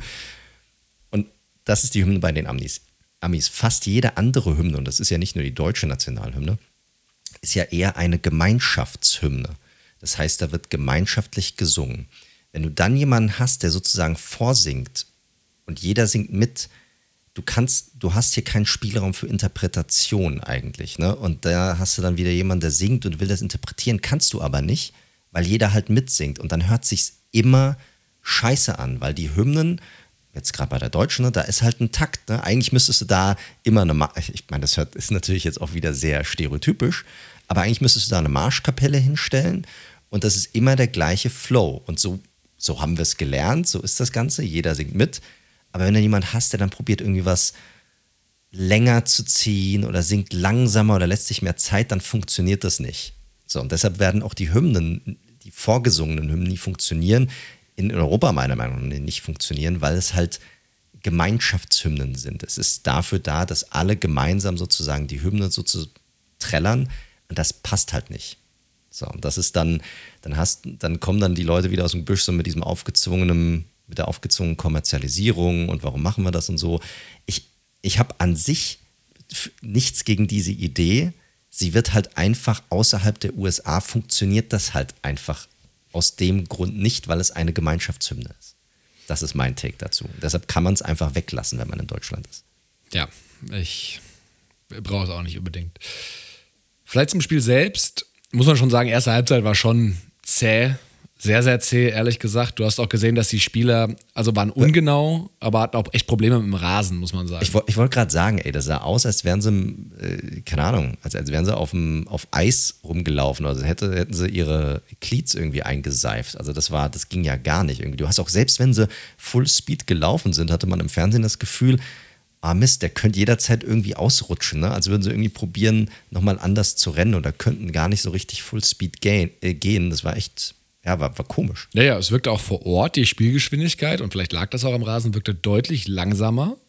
Also jetzt wurden auch nicht viele Spieler auf so eine Go-Route irgendwie geschickt, ne? muss man auch mal sagen, auch ein DK Metcalf nicht. Ähm, aber ganz klarer Fakt, ich weiß nicht, woran es lag, an dem Rasen. Bruce Irvin hat ja auch noch was dazu getwittert. Äh, lassen uns nach Deutschland fliegen und dann auf so einem shitty Rasen irgendwie, lassen uns zwölf Stunden nach Deutschland fliegen, um dann auf so einem shitty Rasen irgendwie zu spielen. Ja, also du hast bei ganz viel bei, bei Fournette, aber auch äh, bei den Receivern hast du es ganz oft gesehen, dass sie einfach weggerutscht sind. Ne? Und dann auch diese scharfen Cuts kannst du natürlich dann einfach nicht so setzen, muss man ganz klar sagen. Ich habe irgendwie, aber ich, ich, weiß nicht, ob das daran liegt, ich habe gelesen, dass der Rasen einfach zu weich war. Also der Untergrund, die Amis sind halt diesen, diesen Unter, die haben tatsächlich, auch wenn es Rasen ist, die haben ja viel Turf drüben auch, aber die haben ja auch viel Rasen, dass das trotzdem nochmal so, eine, so ein Ticken härter einfach ist. So, und der Rasen war anscheinend wohl extrem weich oder der Untergrund war wohl extrem weich, aber keine Ahnung. Ähm, ich habe den ersten Touchdown auch verpasst, äh, weil die Getränkeschlangen halt nice. dauernd super lang waren. Äh, mein, mein Kumpel David war auch mit dabei, der ein großer Julio Jones-Fan ist. Das heißt, er hat den ersten, wir haben beide den ersten Touchdown in Deutschland verpasst und er hat auch noch den, den Touchdown von Julio Jones, einem seiner Lieblingsspieler der letzten, letzten zehn Jahre, verpasst. Ähm, von daher, nö, aber das Spiel hat ja dann in der zweiten Halbzeit echt einiges äh, geboten. War jetzt nicht hochklassig, aber es gab ja auch dieses völlig verkackte Trickplay von Tom Brady und Leonard Fournette, was ja quasi durchtelegrafiert wurde. Ich glaube, das war auch echt nochmal. Also, kann mir erzählen, was man will, aber irgendwie hatte ich schon das Gefühl, sie wollten da was Besonderes auspacken für dieses International Game, weil dieser Spielzug war so gaga eigentlich, dass der funktionieren Ey, es sollte. War so einfach dumm einfach dumm. Die, die sind ja das Spielfeld runtergelaufen zu der Zeit, zu dem Zeitpunkt, konnten ohne Probleme den Ball bewegen und dann machen sie, ich, es war hier glaube ich schon, ich weiß nicht, ob sie innerhalb der Red Zone waren oder knapp, außer, knapp außerhalb schon, aber dann da diesen Spielzug rauszuhauen, der wirklich, den man wirklich von einer Meile weit hat kommen sehen, hat halt null Sinn gemacht. Einfach gar nicht. Alleine Tom Brady gegen Tariq Woolen ist halt auch schon. auch schon. Das war auf jeden Fall seine leichte, ja, seine leichtes Mismatch. Ja, war auf jeden Fall seine leichteste Interception dieses Jahr. Und ja, wurde ja auch mal hinten raus nochmal spannend. Nach dem ähm, Goodwin-Touchdown gab es ja schon nochmal eine reelle Chance, äh, dass, die, dass die Seahawks das doch noch irgendwie ausgleichen werden. Und dann gab es am Ende, das war natürlich schon ein besonderer Moment, über den man dann schon mal reden muss, weil er auch so über Twitter getravelt ist. Das entscheidende Play, was quasi das Spiel beendet hat, als sie ja quasi ein neues First Down erlaufen haben und das ganze Stadion ist halt gerade dabei, äh, Country Roads zu singen. Also mit Handy, ich weiß nicht, ob das auch alles Rahmen, mit Handykameras an und sowas. Ich war auch überrascht, wie das dann so kam. Ich meine, klar, es war voll durcheventisiert wie so ein Volksfest halt, das ganze, das ganze, das ganze Spiel. Aber dass da so die Massen einsteigen, war mir auch nicht klar vorher, muss ich sagen. Ich weiß nicht, wie hat es am Fernseher gewirkt. Ich habe nur es auf Twitter im Nachgang gesehen. Es war schon laut auch am Fernseher, oder? Ich habe äh, beide Telecasts nebeneinander laufen lassen, um einfach mal zu vergleichen, wie es so rüberkam. Und ich finde, im deutschen TV kamen die Zuschauer gar nicht so krass rüber. Also wenn du über Game Pass geschaut hast und den äh, amerikanischen Telecast genommen hast, da waren die Leute deutlich lauter. Also da hast du wirklich gespürt, wie das, wie, wie das deshalb hat es auch ein bisschen mehr Spaß gemacht, dort zu gucken. Und ich gucke normalerweise die, die deutsche Übertragung eigentlich gar nicht. Aber ich wollte halt so ein bisschen was, weil die halt natürlich zwischendrin, wenn mal Werbung lief oder so, haben bei den Amis haben die halt ein bisschen mehr gemacht und man ein bisschen mehr mitbekommen. Aber die Zuschauer kamen im amerikanischen Telecast viel krasser rüber noch. Und da war das halt schon echt, damals schon gehört. Das war schon richtig, wie wenn du halt irgendwie ein krasses Fußballspiel hast, irgendwie, ne, mit, mit Power. Das kennt man ja aus der NFL gar nicht so richtig, so diese Hardcore- ähm, außer du hast wirklich krasse Playoff-Spiele irgendwie. Jedermann spielt bei den Chiefs oder bei den Seahawks oder so. Aber das war schon cool. Also war ein sehr, sehr cooler Moment, muss man einfach sagen. Und das hat man schon am, am TV auch ganz gut, ganz gut mitbekommen. Und ich glaube, da waren auch viele, haben die Amis, glaube ich, gar nicht mitgerechnet, die auch vor Ort waren. Da waren, glaube ich, sehr, sehr viele beeindruckt, was man ja dann auch in, in Social Media dann gesehen hat. Und äh, nicht nur die vor Ort waren, aber auch die Zuschauer, die gesagt haben, ey krass, ey, was ist denn, was geht denn da ab, was ist denn da für eine Stimmung? Ich habe sowas auch bei einem London Game noch nicht gesehen oder mitbekommen, als ich das gesehen habe. Und da hat ähm, auch da wieder so volksfestmäßig das auch gewesen sein mag, für den Football in Deutschland und vielleicht weitere Spiele hat das auf jeden Fall sehr, sehr viel Werbung gemacht für den deutschen Markt. Ja, definitiv. Und ich finde, so sollte man es auch stehen lassen, weil also erstens mal niemals irgendwie die Fußballkultur, die irgendwie über auch Vorsänger Ultrakopierungen irgendwie in Stadien gewachsen ist oder auch nicht gewachsen ist, mit sowas zu vergleichen, geht meiner Meinung nach eh nicht. Äh, weil natürlich war diese Rivalität nicht so ausgeprägt, obwohl auch viele Amis im Stadion waren. Also ich habe auch schon viel wirklich amerikanisches Englisch neben mir in der Schlange und so gehört. Also da waren auch schon einige dabei, die extra aus Seattle und Tampa Bay angereist waren. Nichtsdestotrotz war das ein Riesen-Event tatsächlich und dementsprechend hat man das auch gemeinsam gefeiert, dass jetzt dieses Event, der jetzt da war, der Zirkus in der Stadt war sozusagen und deswegen finde ich es auch schade, wenn da jetzt irgendwie das so ein bisschen madig gemacht wird, weil manche meinen, nee, das hat nichts mit Fansupport zu tun oder sonstiges. Natürlich waren auch viele Neutrale. Ich war ja auch ein neutraler Fan. Ich bin Football begeistert, aber mir war es natürlich auf gut Deutsch auch scheißegal, ob jetzt die Bucks oder die, die Seahawks gewinnen. Außer für unser Tippspiel natürlich. Und natürlich haben, wie ich prognostiziert habe, die Buccaneers gewonnen. Das nur am Rande. Aber nee, das war absolut ähm, positive Werbung für, für den Football, für die NFL. Es gibt absolut äh, Room for Improvement, was das Ganze drumherum angeht.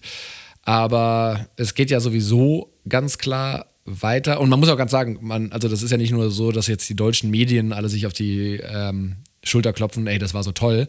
Also das haben ja auch wirklich, auch wenn die natürlich auch Medienprofis sind, ist klar, aber Tom Brady, Pete Carroll, aber auch so Journalisten wie ein Peter King beispielsweise haben das ja auch ganz klar herausgestellt, dass sie so eine Stimmung nur sehr selten erlebt haben oder äh, fast gar nicht. Also das muss man schon mal trotzdem, glaube ich, nochmal unterstreichen, dass das jetzt nicht nur Selbstbeweihräucherung von irgendwelchen äh, deutschen Beteiligten war.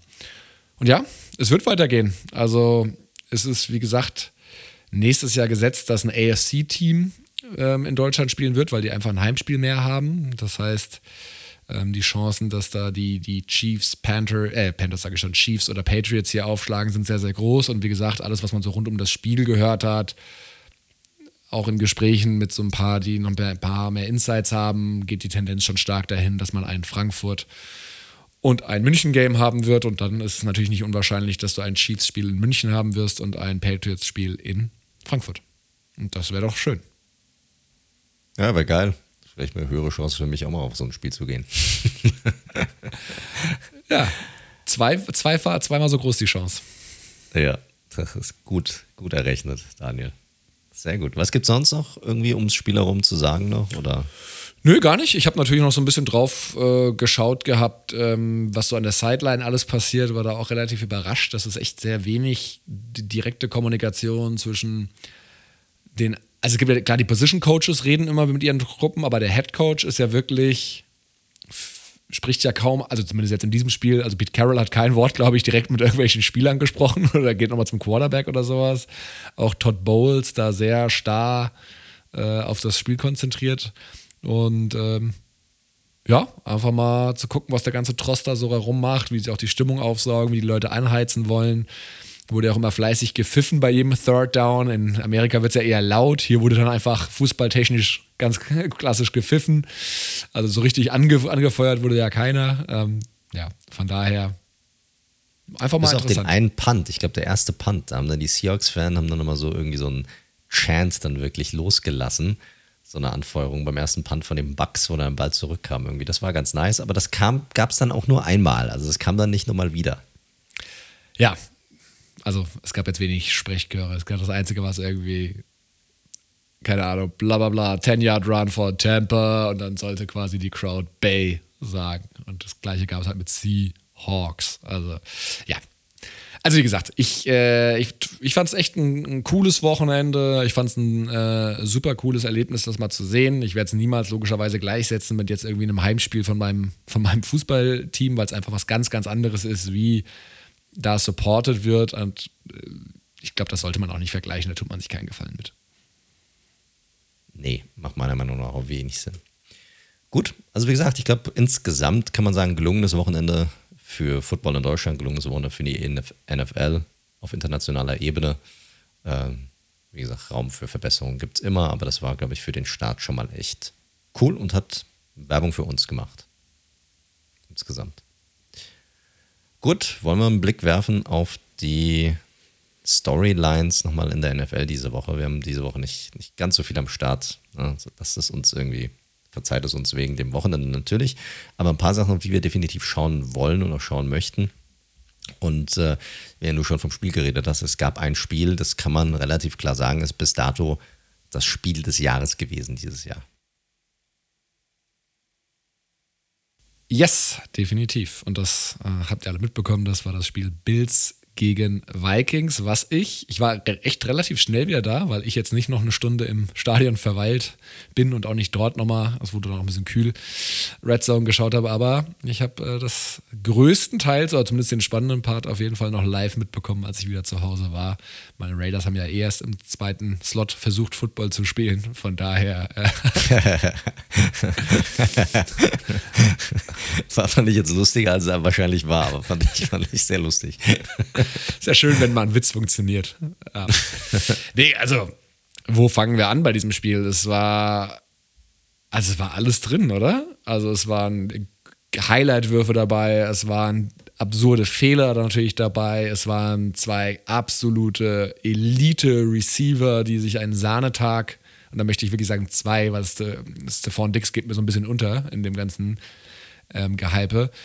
Also 1000 Führungswechsel etc., dann noch natürlich Overtime. Also sportlich war das sicherlich die größte Werbung für den Sport, der, den es an dem Wochenende gab.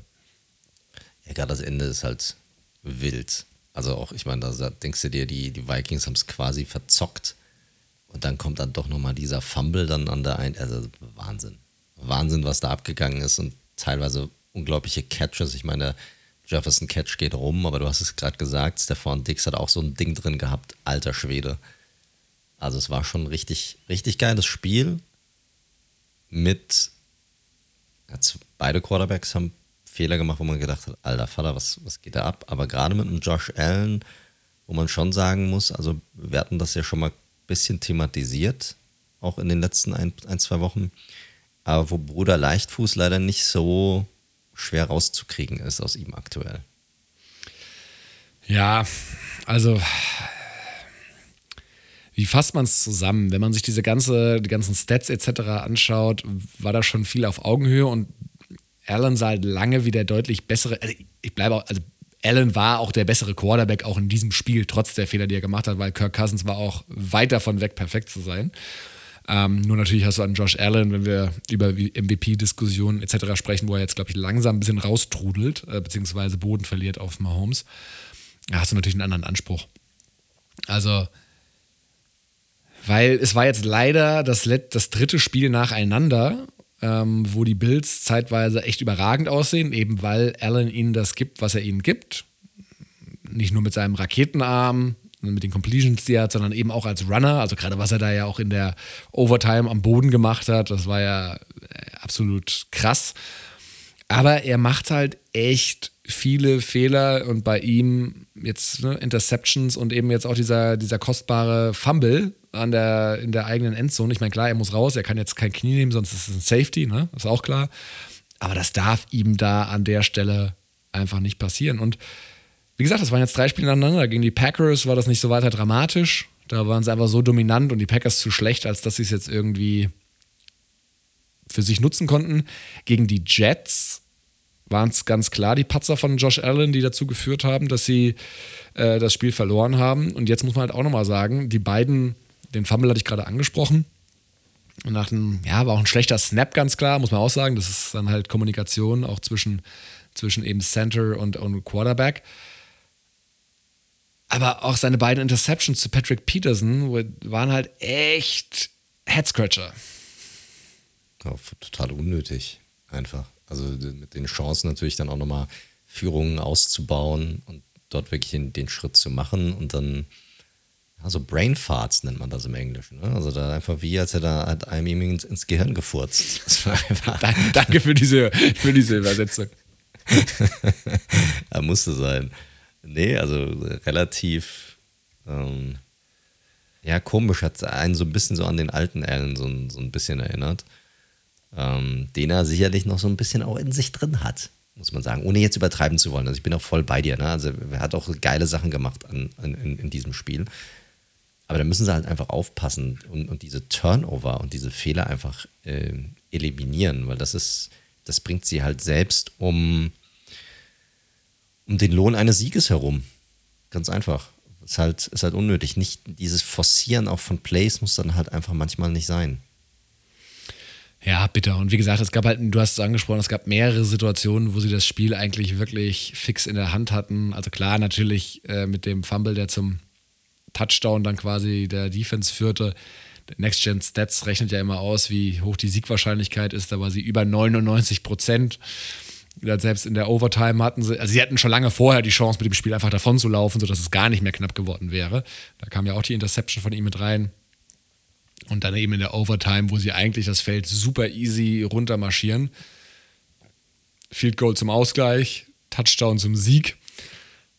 Und dann war es bei dem Play überhaupt nicht notwendig, so viel Risiko zu gehen. Und dann war es halt eine sehr, sehr einfache Interception. Und man muss halt sagen, da ist halt Josh Allen gerade so selbst sein ärgster Feind, weil er halt einfach, er wird halt manchmal äh, zu sehr, zu gierig, weißt du? Also da will er zu schnell jetzt die Entscheidung herbeiführen. Ungeduldig. Richtig. Auch sagen. Absolut. Absolut. Die Frage, die, die ich auch ganz spannend finde, und dann können wir auch gleich mal so ein bisschen über die Vikings auch noch reden.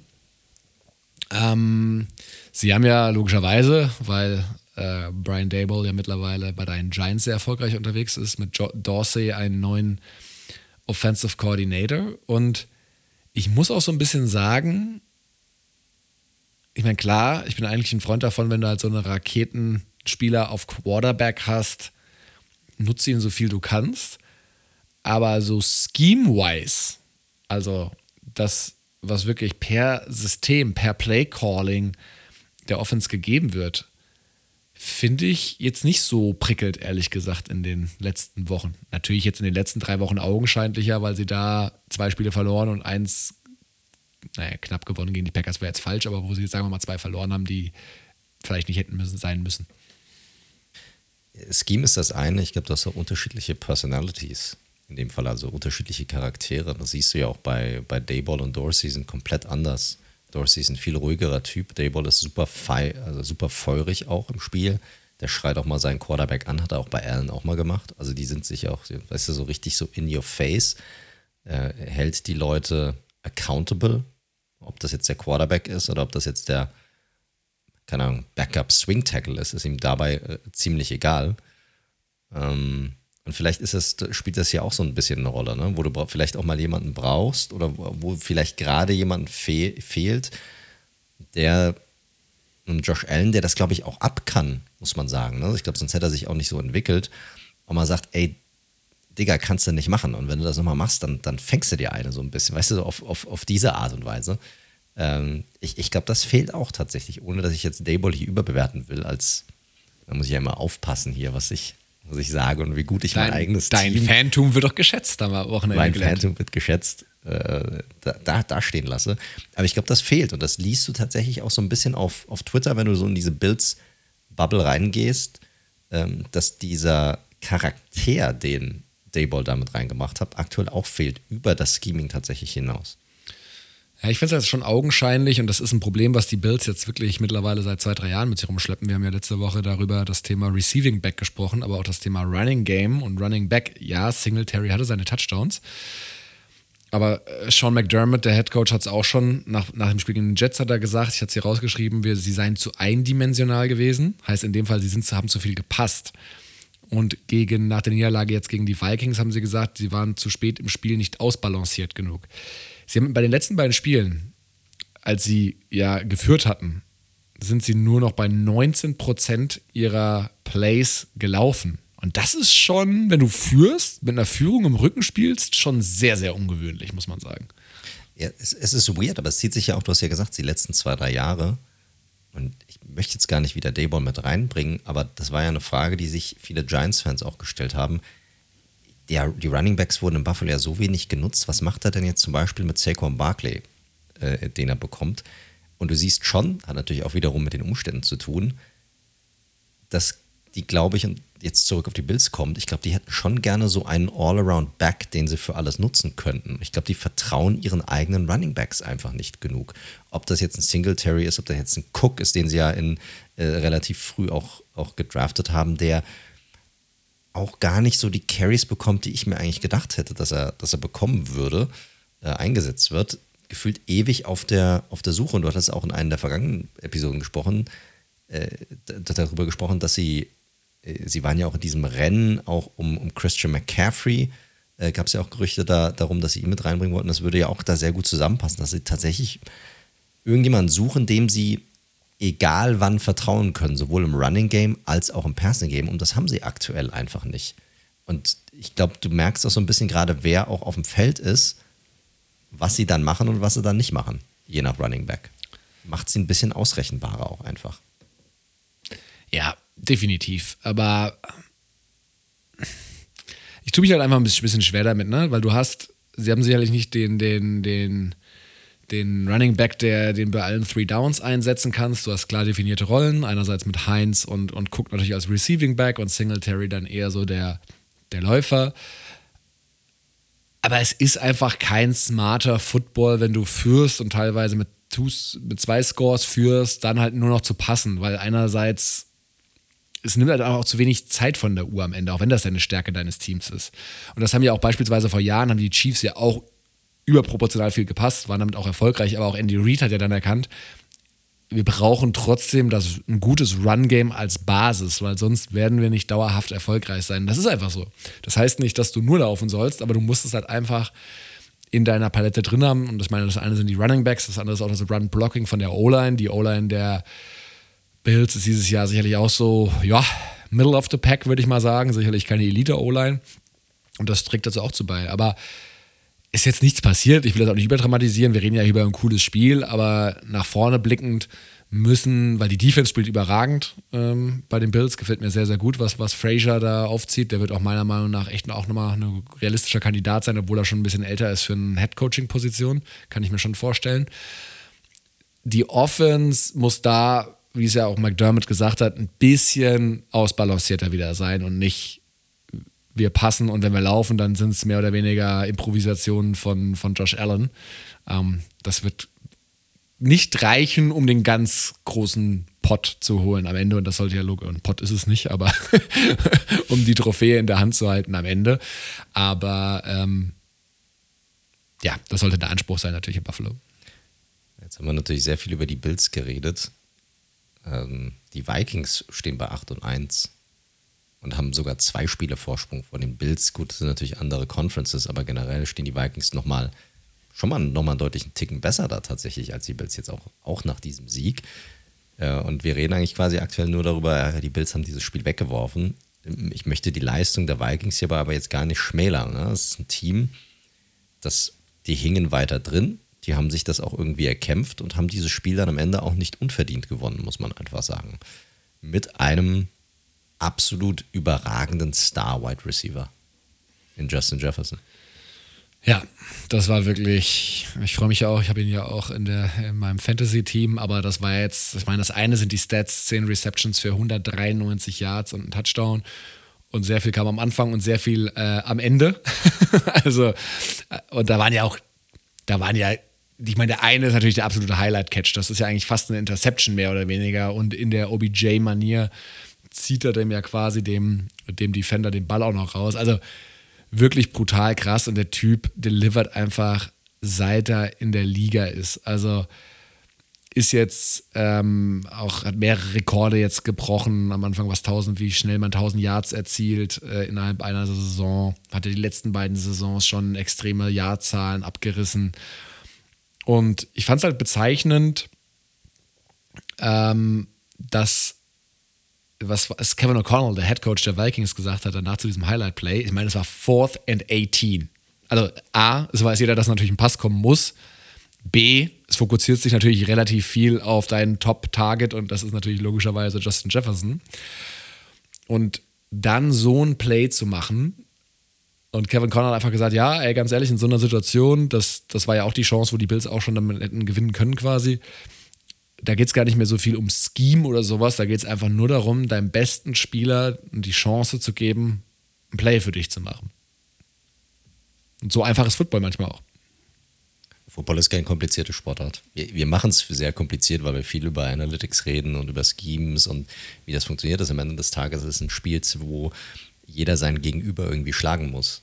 So, und deshalb finde ich das eine sehr, sehr smarte Aussage, weil das macht klar, klar, auch den musst du irgendwie dann freischemen oder ihm probieren, überhaupt diese Chance zu geben, damit er es hinbekommt.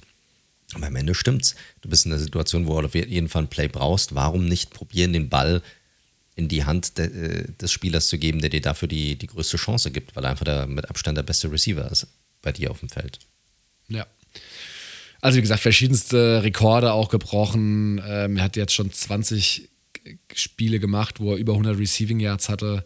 Das ist das meiste, was ein Spieler in seinen ersten drei Saisons je erreicht hat und hat da äh, mit beispielsweise mit Beckham gleichgezogen, aber auch ein Randy Moss, das ist ja auch ein Hall of Famer, sollte ja den meisten noch was sagen, auch geschlagen. Also das ist wirklich, Justin Jefferson ist jetzt wirklich langsam in der Konversation angekommen mit beispielsweise und Tariq Hill, wer der beste Receiver in der NFL aktuell ist. Und das ist natürlich geil für einen Spieler, der erst seit jetzt zweieinhalb Jahren in der Liga ist. Richtig. Gibt's, wenn du so einen Receiver hast, hast du immer eine Chance, auch offensiv zu glänzen und zu brillieren. Und bei den Vikings ist es aktuell so, dass neben der Offensive, die gut läuft, die Defensive dazu auch noch ganz gut funktioniert. Und äh, deshalb sind sie aktuell steil auf dem Weg, vielleicht sogar der Number One Seed in der NFC zu werden am Ende des Jahres. Was ich mir nicht hätte vorstellen können Anfang des Jahres. Nee, ich auch nicht. Es, wir hatten es ja gesagt, Bills war jetzt die erste Nagelprobe, es kommen noch zwei, drei weitere. Ich bin mal gespannt bei allem. Äh, also das Spiel war, wie gesagt, absolutes Highlight. Liebe Vikings-Fans, seht es mir nach, aber ich will ja jetzt auch nicht gar nicht das fast zu groß aufmachen, weil jetzt auch die ganzen Videos ne, mit Kirk Cousins, wie er mit der Chain sozusagen im Private Jet irgendwie abfeiert. Lustig. Gönne ich ihm hundertprozentig. Aber Kirk Cousins, Leute, spielt keine gute Saison. Auch nicht für Kirk Cousins Standards. Also auch laut QBR war das sein drittschlechtestes Spiel, sein drittniedrigstes Rating in der ganzen Saison. Wenn es auf die ganze. Gut, die eine Interception, die er geworfen hat, war auch unter aller Sau, muss man auch einfach sagen. Korrekt. Und ähm, wobei er sogar einen langen Run hatte, das war ja echt auch verblüffend. Und auch wenn man es auf die Saison sieht, ist er auch nur der äh, 20 bestgeratedste Quarterback. Also er steht ihnen nicht im Weg, aber es, wir müssen jetzt auch nicht so tun, als ob Kirk Cousins auf einmal der nächste Patrick Mahomes ist, äh, was er nochmal ausgepackt hat. Ich glaube, das sagt niemand. ja, wahrscheinlich nicht. Da müssen wir uns keine Gedanken drüber machen. Gut, war auf jeden Fall super, super unterhaltsam. Wenn ihr es noch nicht gesehen habt, also es lohnt sich auf jeden Fall, da wenigstens die verlängerten Highlights noch zu sehen. Aber ich glaube, selbst das gesamte Spiel war einfach ein sehr, sehr geiles Ding. Ja, Kann man sich spätestens so Mitte drittes Quarter reinsteigen. Richtig, genau. Da, da kann man ruhig dann mal einschalten. Definitiv. Definitiv gut. Aber damit, glaube ich, genug gesagt zu diesem Spiel. Ja. Ähm, wir haben noch ein paar weitere Punkte. Einer davon ein bisschen größer. Da wollen wir auf jeden Fall nochmal drauf schauen, weil ähm, es läuft einfach. Und das ist die, das ist die Miami Dolphins und vor allem auch die Dolphins-Offensive, die ja quasi so ein bisschen, kann man schon sagen, die ist on fire einfach. Ne? Und da äh, wollten wir nochmal so ein bisschen so ein Deep Dive machen, um mal drauf zu gucken, was läuft da eigentlich gut, was läuft da eigentlich nicht so gut. Und wir müssen einfach darüber reden, wie stark diese Offensive ist. Und mal ganz explizit mal so die letzten drei Spiele rausgenommen, auch unter Tour Tango Vailoa, äh, ihn ganz speziell ist ja nicht so, als hätten wir nicht kritisiert, auch in der Vergangenheit, oder nicht sogar darüber geredet, ey, was müssen die Dolphins machen nach Ende der letzten Saison? Das sieht ja nach, nach gar nichts aus. Aber gucken wir uns da die letzten, zwei, die letzten drei Spiele an unter ihnen. Äh, 29 von 36 für 382 Yards, drei Touchdowns. 21 von 30 für 300 Yards, drei Touchdowns. 25 von 32 für 285 Yards, drei Touchdowns. In den letzten drei Spielen hat er fast für 970 Yards geworfen, hat neun Touchdowns, keine Interception, ein Passer-Rating von fast 138 äh, und ist bei laut PFF aktuell der am besten geratetste äh, Quarterback und hat auch das höchste QBR in der, in der Liga. Es ist halt einfach krass, was der für eine Entwicklung genommen hat. Die Frage ist natürlich immer, wie kommt das? Wie kann jemand quasi wie Phoenix aus der Asche aufsteigen und auf einmal so aufzocken? Gerade unter einem First-Year-Head Coach, der vorher noch nie Head Coach war, wie Mike McDaniel. Und es gibt mehrere Gründe dafür, Gründe dafür. Der eine ist tatsächlich etwas, was uns die Spieler selbst schon über Monate hinweg gesagt haben. Der Tour ist einfach mal tatsächlich so akkurat wie zum Beispiel von einem Tyreek Hill beworben. man hat ja so ein bisschen drüber gelacht, als er gesagt hat, hey, was sind so die Unterschiede zwischen Tua und Mahomes? Und er hatte so gesagt, hey, Tua ist deutlich akkurater als Mahomes. Und haben so, ja, ja, gut, okay, tu es akkurat als Mahomes. Ja, red, red, ruhig weiter. Ist ja klar, du willst deinen, deinen Quarterback stark reden. Aber äh, es sind nicht nur die Bälle, die wir schon sehen während der Spiele, also wirklich krasse Bälle, die er wirft, sondern es ist auch untermauert mit, mit Statistiken. Bei Bällen, die er wirft, von über 10 Yards downfield, hat er aktuell die höchste Completion Percentage von knapp über 60. Da liegt er auf Platz 1. Und auch bei den Bällen, die er wirft, da gibt es eine Statistik bezüglich uncatchable Balls, also wie viel der Bälle, die er wirft, über 10 Yards hinaus, sind Bälle, die der Receiver eigentlich gar nicht fangen kann. Das sind nur 16,3 Prozent und das ist der niedrigste Wert aktuell in der Liga. Und auch da liegt er auf Platz 1. Also da sind mal ein paar Statistiken, die untermauern, dass er tatsächlich ein sehr akkurater Quarterback ist.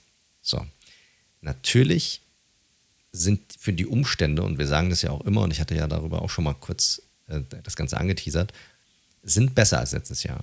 Also mal die Offensive Line, performt aktuell deutlich besser als letztes Jahr. Letzte Saison hatte, hatte er, war die Offensive Line die schlechteste Pass-Blocking-Line in der gesamten Liga.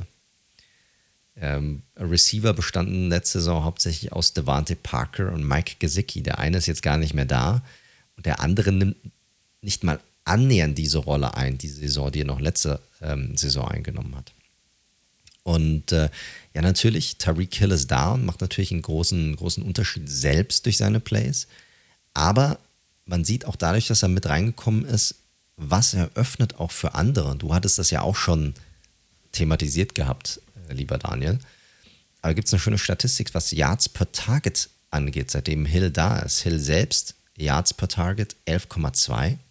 Wenn man sich die Statistik bei einem Jalen Waddle, der ja auch eine sehr gute Saison hat, anschaut, dann seine, seine Yards per Target hochgegangen von 7,4 aus der letzten Saison rauf auf fast 12 dieses Jahr. Das ist ein Increase von fast 5 Yards, 4,5 Yards in Yards per Targets seit dieser Saison für einen Spieler. Das ist ein unglaublicher Sprung. Ja, also es ist eine absolute verblüffende Entwicklung, muss man ganz ehrlich sagen. Ich würde sagen, nah an dem Best Case, was man sich wahrscheinlich vorgestellt hat in, in Miami, als man Mike McDaniel zum, ich will nicht sagen zur Überraschung von vieler geholt hat, aber es war ja schon so, ey, er war ja offiziell erst ein Jahr OC gewesen und dann auch noch unter Shanahan, wo du weißt, naja, der Playcaller war er dann auch nicht. Ähm, und hier greifen gerade echt wir kommen ja sicherlich gleich nochmal auf McDaniel selbst und das Scheme zu, zu sprechen, hier greifen halt echt einige Rädchen ins andere, wie du schon angesprochen hast. Du hast mit Tyreek Hill, und das war ja auch schon so, bei den, äh, bei den Chiefs natürlich ein absolutes, das personifizierte Mismatch, was jetzt auch in der neuen Stadt, in neuen Umständen, im neuen Scheme gut funktioniert.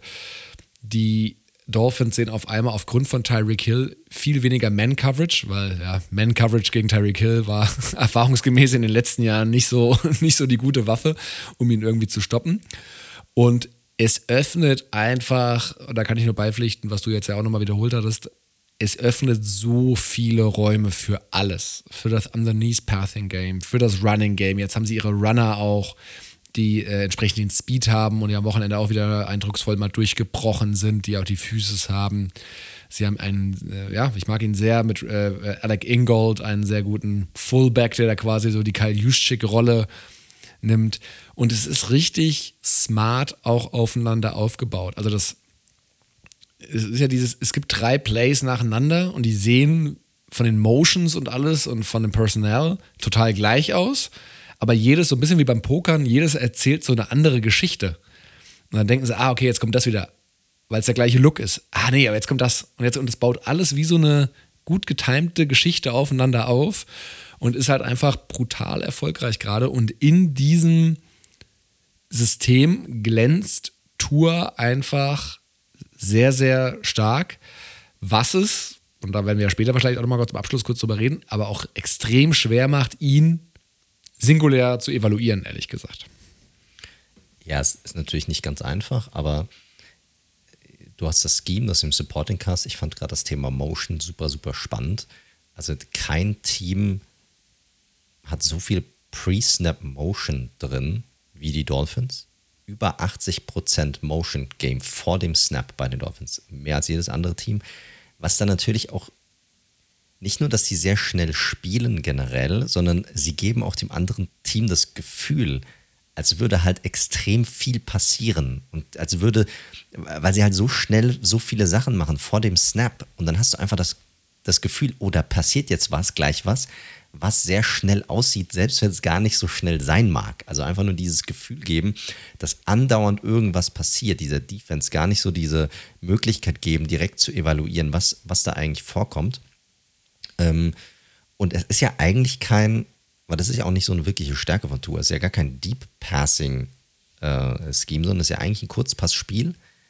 Aber es ist anders aufgebaut als viele andere Schemes in der Liga.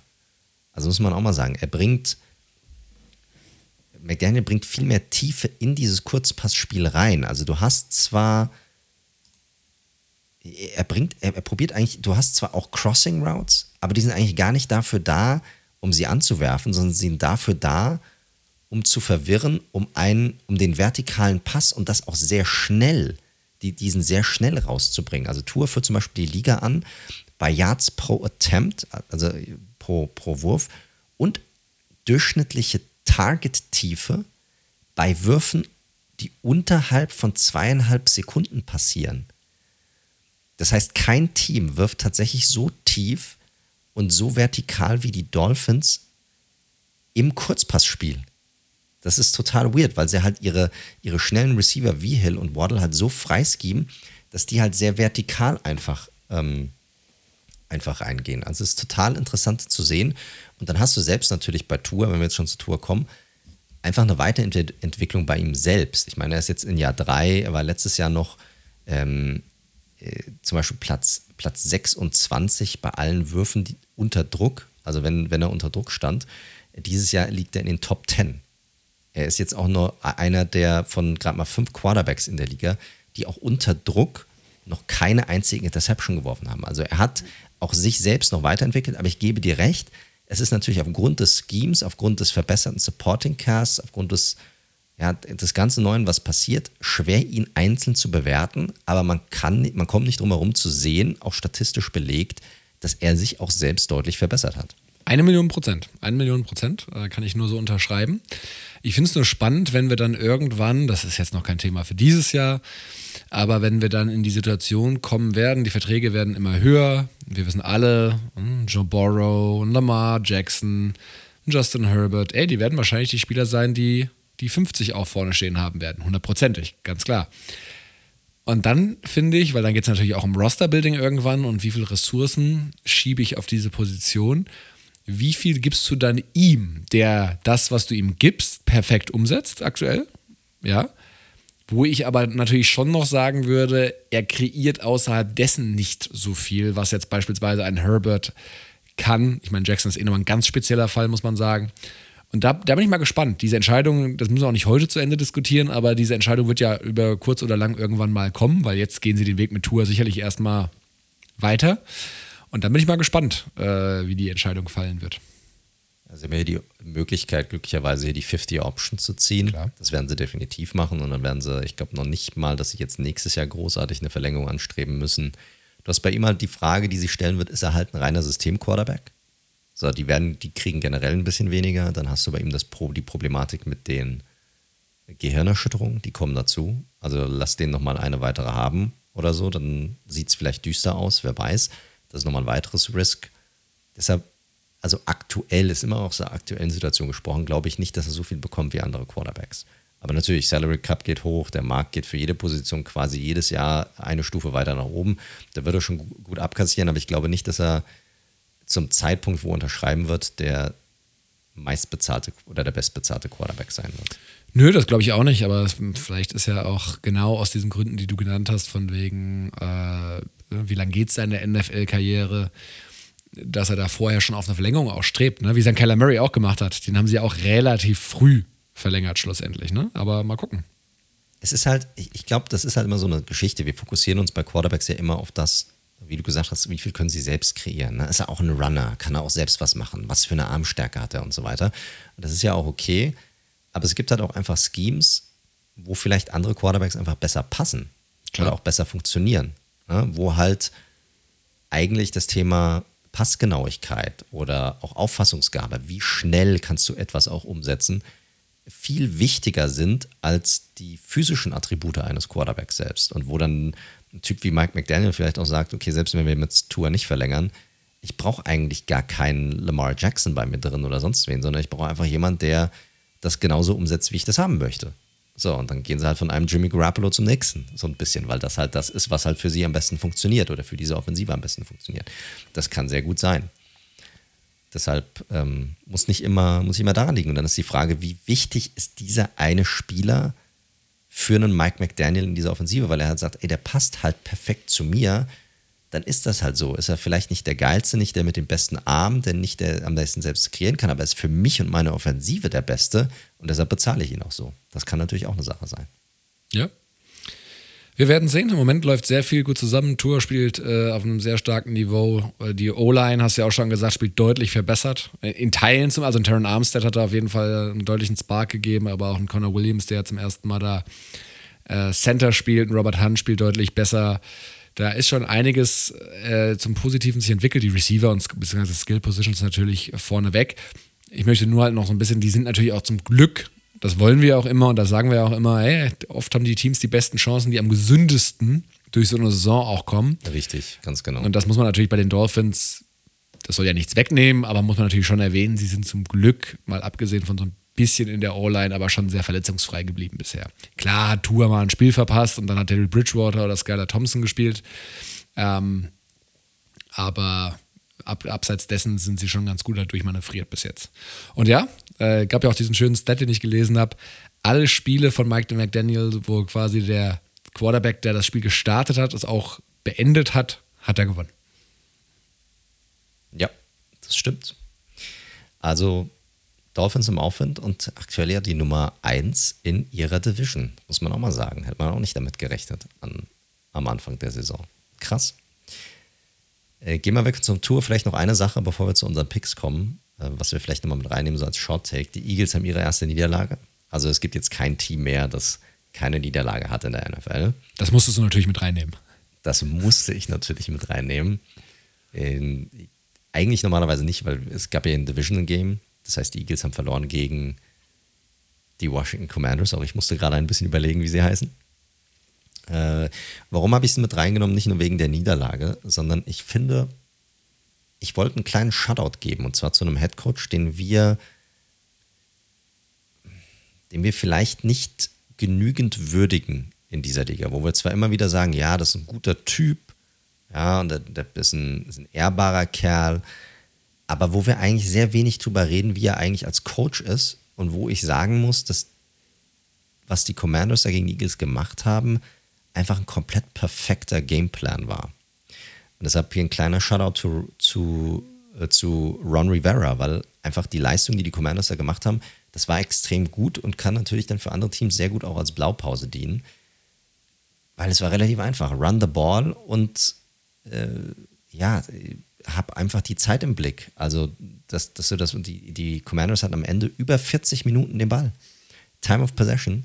Und die Eagles gerade mal 20 Minuten, obwohl das ja eigentlich eines dieser Steckenpferde ist für die Eagles, dass sie eigentlich das Spiel, diese Time of Possession, dieses Game kontrollieren. Und das haben die Commanders einfach durchgezogen bis zum Geht nicht mehr. Ich meine, Brian Robinson hatte, glaube ich, einen Average, der lag gerade mal bei drei, dreieinhalb Yards pro Carry. Aber das hat ausgereicht. Das haben sie einfach in einem Stück durchgezogen. Ah ja, gut, das reicht mir ja. Dann habe ich hier mal drei, dann habe ich nochmal drei und dann habe ich halt nochmal vier und dann habe ich meinen First Down und gib ihm. Und so haben die Commanders halt gespielt, haben das in einer Tour durchgezogen. Und ich glaube, damit haben die Eagles auch nicht gerechnet. Und man hat dann auch in dem Spiel gesehen, wo dann auch tatsächlich die Eagles mal ihre Schwachstellen haben. Ne? Jordan Davis, der Rookie, fällt ja aktuell aus.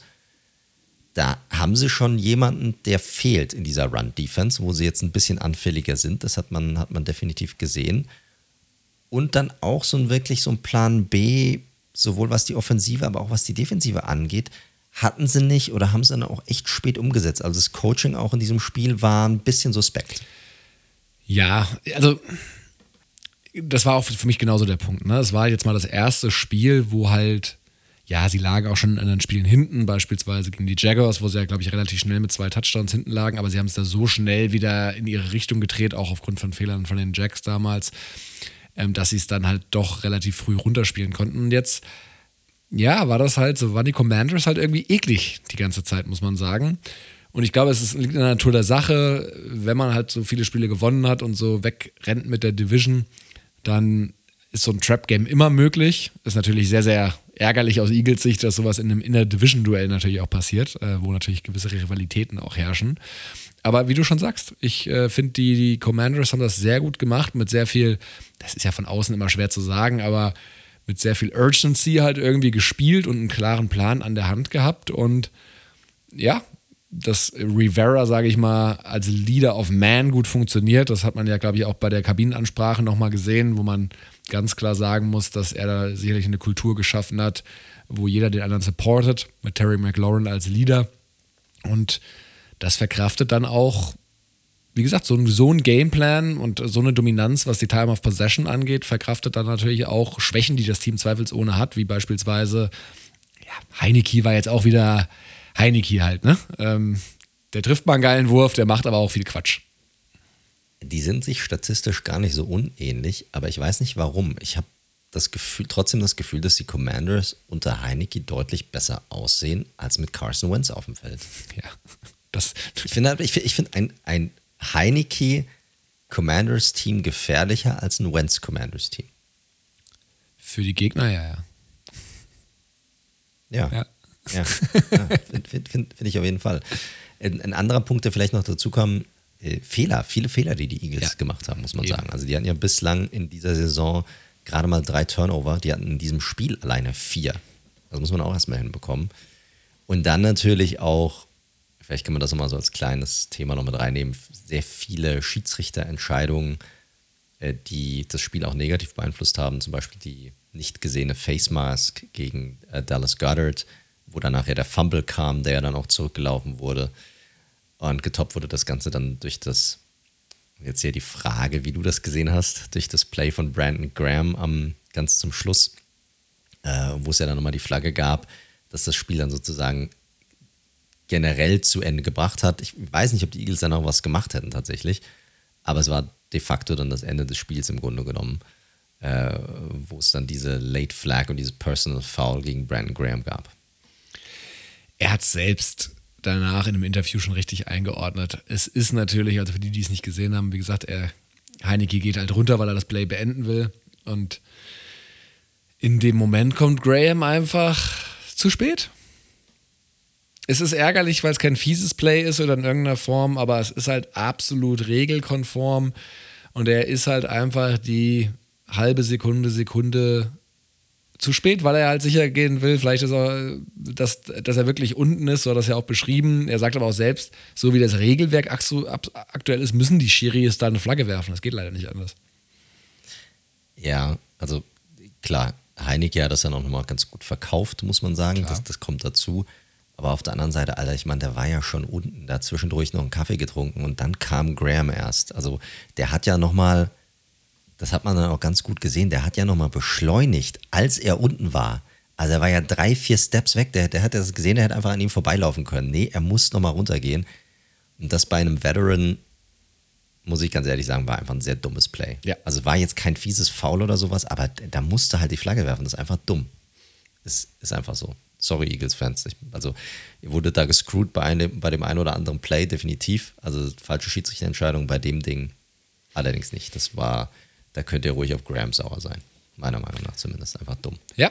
Und das führt uns dazu, ich hatte es auch getwittert, gestern glaube ich oder vorgestern, schaut euch mal den Rekord der Teams zum gleichen Zeitpunkt von vor zwei Jahren an, wo die Eagles, glaube ich, mit drei oder vier, vier Siegen die Division angeführt haben und jetzt zwei Jahre später, das ist doch das, warum wir die NFL so lieben, wie sich sowas drehen kann innerhalb von zwei Jahren. Richtig, korrekt. Gut, dann würde ich sagen, um meiner Gesundheit willen auch, äh, machen wir ein bisschen Short-Folge. Aber lass uns rübergehen zu den Tipps. Das ist immer ganz lustig. Shoutout an den lieben Sasan da draußen. Ich hoffe, ich sage deinen, ich spreche deinen Namen richtig aus. Der, falls wir mal nicht auf, aufnehmen, auch immer kommt und fragt, Leute, ich brauche eure Tipps. Ich brauche das für mich. Ich brauche das als Guide für mich zum, zum Tippen jede Woche für sich selbst, für seinen Schein, damit er so ein paar andere Ideen noch mit reinbekommt. Aber ich habe vorher noch geschrieben, ey, keine Sorge, wir gucken, dass wir die Folge nochmal aufnehmen. Und dann, dann hast du morgen früh deine Tipps drin. Ähm, gehen wir doch rüber zu den Tipps, oder? Würde ich sagen. Ja. Wie viel hattest du denn richtig? Ich konnte dich leider nicht finden. Du bist so weit hinten, glaube ich. Deshalb habe ich dich gesehen. Ich, also wir hatten vor dem Monday leider gleich viel. Von daher. Hast du wahrscheinlich einen mehr als ich. okay. Nee, Oder? Ja, nee. nee. Dann, dann haben wir, Hast du auf die, auf, die, auf die Commanders getippt? Nee, wahrscheinlich nicht. Oder? Nee, habe ich nicht. Nee. nee. Ich bin einfach, ich bin trotzdem weiter nur zwei hinter dem Erstplatzierten zurück gerade. Also hoffe ich, dass ich diese Woche was Gutes ablege und es startet direkt mit einem ziemlich coolen Spiel. Thursday Nighter zwischen den Tennessee Titans und den Green Bay Packers in Lambeau. Super schwierig, finde ich. Ja. Packers haben wir heute nicht thematisiert, aber haben natürlich einen absoluten Achtungserfolg ähm, gelandet gegen die Cowboys äh, in Overtime. Rogers sah auch mal wieder besser aus, aber ich traue dem Braten noch nicht so ganz, weil ich auch nicht glaube, dass. Christian Watson mit drei, drei Touchdowns. Richtig, ist auch in, in meinen Fantasy-Ligen gerade völlig, äh, völlig weggekauft worden, aber dem, wie gesagt, dem Braten traue ich noch nicht so ganz. Und die Titans, ey, die haben jetzt wieder gegen die Broncos gewonnen ohne ihre ganzen Starting, denken, Jeffrey Simmons hat nicht gespielt, die Edge Rusher sind ja eh schon die ganze Zeit draußen, in der Defensive, in der Defensive sage ich schon, in der Secondary haben Spieler gefehlt. Die schaffen echt, also Mike Rabel ist einfach ein guter Head Coach und schafft diese Next Man Up Mentalität, glaube ich, wie kaum ein anderer, ehrlich gesagt. Also ich glaube, es wird wirklich eklig und ich glaube, es wird auch kein schönes Spiel, aber ich glaube, die Packers machen das zu Hause knapp. Ich bin mir ja überhaupt nicht sicher. Das ist für mich so eine 50-50-Sache. Ich habe so ein bisschen Derrick Henry gegen diese Run-Defense. Hm, finde ich eigentlich ein ziemlich gutes Matchup für die Titans hier, um ganz ehrlich zu sein. Da sind mir die Titans aktuell ein bisschen zu, also ein Ticken ekliger einfach als die Packers. Und ich glaube, das braucht es in diesem Spiel. Und deshalb gehe ich tatsächlich hier mit den Titans. Ich glaube, wird aber eine knappe und hässliche Geschichte. Chicago Bears 3 und 7, bei den Atlanta Falcons 4 und 6 völlig offen. Fields ja. natürlich gerade als Runner krank, was der abzieht die letzten zwei, drei Wochen. Hat mich, rettet mir auch seit zwei Wochen im Fantasy den Arsch. Und was heißt den Arsch? Er katapultiert mich zu Höchstsphären, muss man sagen. Cointoss für mich. Ich gehe hier jetzt einfach mal, auch wenn der Falcons Trend in den letzten zwei Spielen nicht so gut ist, ehrlich gesagt ich glaube, die Falcons machen das mal wieder zu Hause. Hatten ja auch eine Mini-Buy sozusagen, hatten ja Thursday Night Game, haben jetzt lange Zeit zum Recovern. Und ich sehe die Falcons hier knapp vorne. Auch wieder ein ganz schwieriges Matchup. Ich finde, hier sieht man ganz gut, was so In-Season-Trades, dass man da nicht zu große Hoffnungen haben sollte. Also so ein Chase Claypool, der braucht aktuell auch so ein bisschen, um diese neue Offense reinzufinden. Also diese Sofortverstärkungen sind diese In-Season-Trades halt einfach nicht, außer du gehst von der einen Offense zu einer anderen, die exakt die gleiche ist. Ähm, das ist halt meistens nicht der Fall. Ich finde es total schwierig, weil die Falcons Defense ist jetzt auch nicht so prickelnd irgendwie. Uh, ich gehe aber mit. Ich glaube, die, die Falcons finde ich hier leicht favorisiert und deshalb gehe ich hier mit den Falcons. Cleveland Browns 3 und 6, bei den Buffalo Bills 6 und 3. Noch ohne Deshaun Watson wohlgemerkt, der aber mittlerweile jetzt wieder trainieren darf. Richtig. Äh, dementsprechend mit Jacoby Brissett und dementsprechend gehe ich auch ganz klar mit den Bills. Ja. Exakte Mord, genauso sehe ich es auch. Die 8 und 1 Philadelphia Eagles bei den von Jeff Saturday angeführten Indianapolis Colts, die liegen bei 4, 5 und 1. Spielen in Indianapolis. Aber ich gehe hier klar mit den Eagles. Können wir kurz machen, ja. Die New York Jets 6 und 3. Wow, ist krass, wie diese Division abgeht. Also sehr, sehr offen. Bei den jungen Patriots 5 und 4. Jeder in dieser Division hat einen positiven Rekord aktuell. Auch super schwer. Jets natürlich, das ist die Story, die wir vor drei Wochen schon erzählt haben sie reüssieren ohne Quarterback-Play, muss man leider sagen. Also Zach Wilson, da bin ich mal gespannt, was sie nach der Saison machen, wenn die irgendwie in die Playoffs kommen und da haben sie Zach Wilson auf Quarterback, der einfach kein Improvement so richtig zeigt. Und ich bin einfach, und das ist jetzt nicht besonders kreativ, aber bisher hat ihn der gute alte Bill immer in der Tasche, wenn er, wenn er gegen Wilson spielt. Ich glaube, es wird knapp. Ich glaube, es wird Low Scoring, aber ich glaube, die Patriots machen das am Ende knapp. Ja, ich glaube, Matthew Judon hat ja eh einen geilen geiles Jahr hat bisher, wird hier wieder seine zwei, drei Sacks rausholen. Und ich gehe hier auch mit, mit Big Ben, mit der Defensive. Obwohl beide Defensiven ja gut aussehen, aber ich glaube, die. Und beide Offensiven nicht. Kann richtig. Ich gehe aber auch mit den Patriots. Wird ein spannendes Spiel. Die Los Angeles Rams 3 und 6 und auf dem Weg einer der irre irrelevantesten ja, Super Bowl Champions in einer darauffolgenden Saison zu werden, spielen bei den New Orleans Saints 3 und 7 und auch das ohne Cooper Cup ich finde auch mega schwierig einzuschätzen, wer die Nase vorne, hab, vorne hat. Ich gehe hier aber tatsächlich mit den Saints. Ich glaube, die Saints sind, wenn die Defensive ein bisschen besser spielt, aber ist schon für mich fast ein Spiel Not gegen Elend aktuell. Ja, bin ich bei dir. Ist aktuell auch schwer einzuschätzen, weil du hast bei den Saints wieder so eine kleine Quarterback-Kontroverse, nachdem Andy Dalton ähm, ganz okay gespielt hat. Jetzt ist es wieder gegebenenfalls James Winston, der spielen soll, weil Dalton halt gerade nichts auf die Kette bekommt. Bei den Rams hat ja dann äh, Walford irgendwann am Wochenende gespielt und dann sogar irgendwann QB, dessen Namen ich noch nie gehört hatte. Ähm, da weiß ich auch nicht, ob das gesichert ist, dass Stafford zurückkommt. Cooper Cup fällt eh aus. Boah, also ich gehe auch mit den Saints, aber das ist kein Spiel, für das ich mir im Einzelspiel gönnen werde. Nee, das nächste allerdings schon, ich zumindest. Was eine Überleitung. Äh, die Detroit Lions 3 und 6 spielen bei den New York Football Giants. Die stehen bei 7 und 2. Und ich sag mal vorweg, ich habe kein so geiles Gefühl bei dieser Partie. Das Witzig. ist so ein Ding. Ich meine, es ist ja eh so, dass die, dass die Giants-Spiele sehr, sehr eng sind. Ja, mit den Vikings das Nummer 1-Team. Ich glaube, sieben Spiele, äh, die sie gewonnen haben, oder sechs der Spiele, die sie gewonnen haben, beide Teams, äh, wurden nur mit einem Score-Unterschied irgendwie ähm, ja, gewonnen. Damit führen sie die Liga an. Toll, ihr seid hier das Gegenstück zu meinen Raiders. Die haben alle sieben mit einem Score oder einem Score verloren.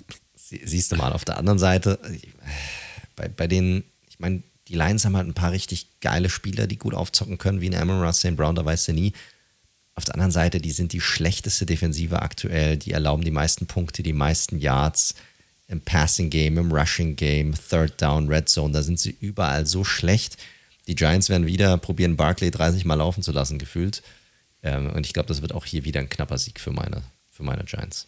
Kann ich vollumfänglich nur zustimmen. Ich habe auch so eine leichte, leichte Lions-Sieg-Vibes, auch als Nicht-Fan, aber Kopf sagt schon Giants. Carolina Panthers 3 und 7 bei den Baltimore Ravens 6 und 3. Ravens. Baker Mayfield kriegt ja wieder einen Start. Ja, ich check diese ganze Quarterback-Rotation. Aber ich sollen sie sich einfach alle anschauen. Ja, richtig. Die Washington Commanders 5 und 5 bei den Houston Texans 1, 7 und 1. Es wäre fast schon wieder so ein Commanders-Ding, nach dem Sieg gegen die Eagles eine Niederlage gegen die Texans folgen zu lassen, muss ich ganz klar sagen. Aber bei den Texans, ich meine, du hast ja jetzt ja auch nochmal gesehen über die volle Spielzeit, das ist jetzt auch kein furchteinflößendes Footballteam. Nein, Nein, ich gehe auch klar mit den Commanders. Ich glaube einfach, die Defensive wird die Offensive da auffressen, ganz ehrlich. So, kommen wir zu zwei extrem enttäuschenden Teams diese Saison. Deine Las Vegas Raiders stehen bei 2 und 7, spielen bei den Denver Broncos, die stehen bei 3 und 6. Spitzenspiel. Das ist wirklich aktuell Not gegen Elend. Das ist echt, das sieht der Offensive sehr bescheiden aus bei beiden. Aber bei einem Team sieht die Defensive wenigstens gut, kann man wirklich sagen, sieht gut aus. Sieht super aus. Und ich muss so, ja. Und ich muss sagen, bei euch, also auch einer der Punkte, ich bin ja ein großer Patrick Graham-Fan auch, aber das, was die Defense aktuell zeigt, finde ich, auch gerade so ein Chandler Jones, also da kommt ja nichts von, von dieser Free Agent Acquisition. Äh, deshalb gehe ich hier tatsächlich mit den Broncos. Kein schönes Spiel, aber ich gehe mit den Broncos jetzt noch den ehemaligen First-Round-Pick der Chargers, Jerry Tillery, aufgenommen. Das ändert natürlich jetzt alles. Absolut. Ja, du hast das Richtige schon gesagt. Ich habe auch vorher über das Spiel natürlich kurz drüber nachgedacht und du hast bei den Broncos die, ich glaube, was Punkte angeht, sogar die stärkste Scoring-Defense, wenn ich jetzt nicht falsch äh, gewickelt bin. Ähm, haben die Gegner wirklich in Schach gehalten die letzte Zeit. Die Raiders-Offensive, die sieht scoring-wise schon noch okay aus und die hat ihre Momente, aber sie ist halt, was sich das ganze, die ganze Saison über durchzieht die ist halt einfach mal, äh, gibt es ein paar Pässe, wo du denkst, alter Derek Carr, geil, richtig nice, Devonta Adams spielt, äh, hält das Ganze noch am Leben, du hast Josh Jacobs und dann sind die wieder total off und das Play-Calling, also ganz ehrlich, ich, wir fangen jetzt nicht heute wieder die Josh McDaniels-Situation an, oder, aber das Play-Calling ist teilweise schon echt vogelwild. So ein schöner Run bei 2 und 13, aber gut. Ähm, lange Rede, kurzer Sinn. Äh, die Raiders haben eine äh, ganz okaye Offense und eine richtig schlechte Defense und die Broncos haben eine beschissene Offense und eine sehr gute Defense. Ich glaube, die Broncos machen das zu Hause dann auch knapp.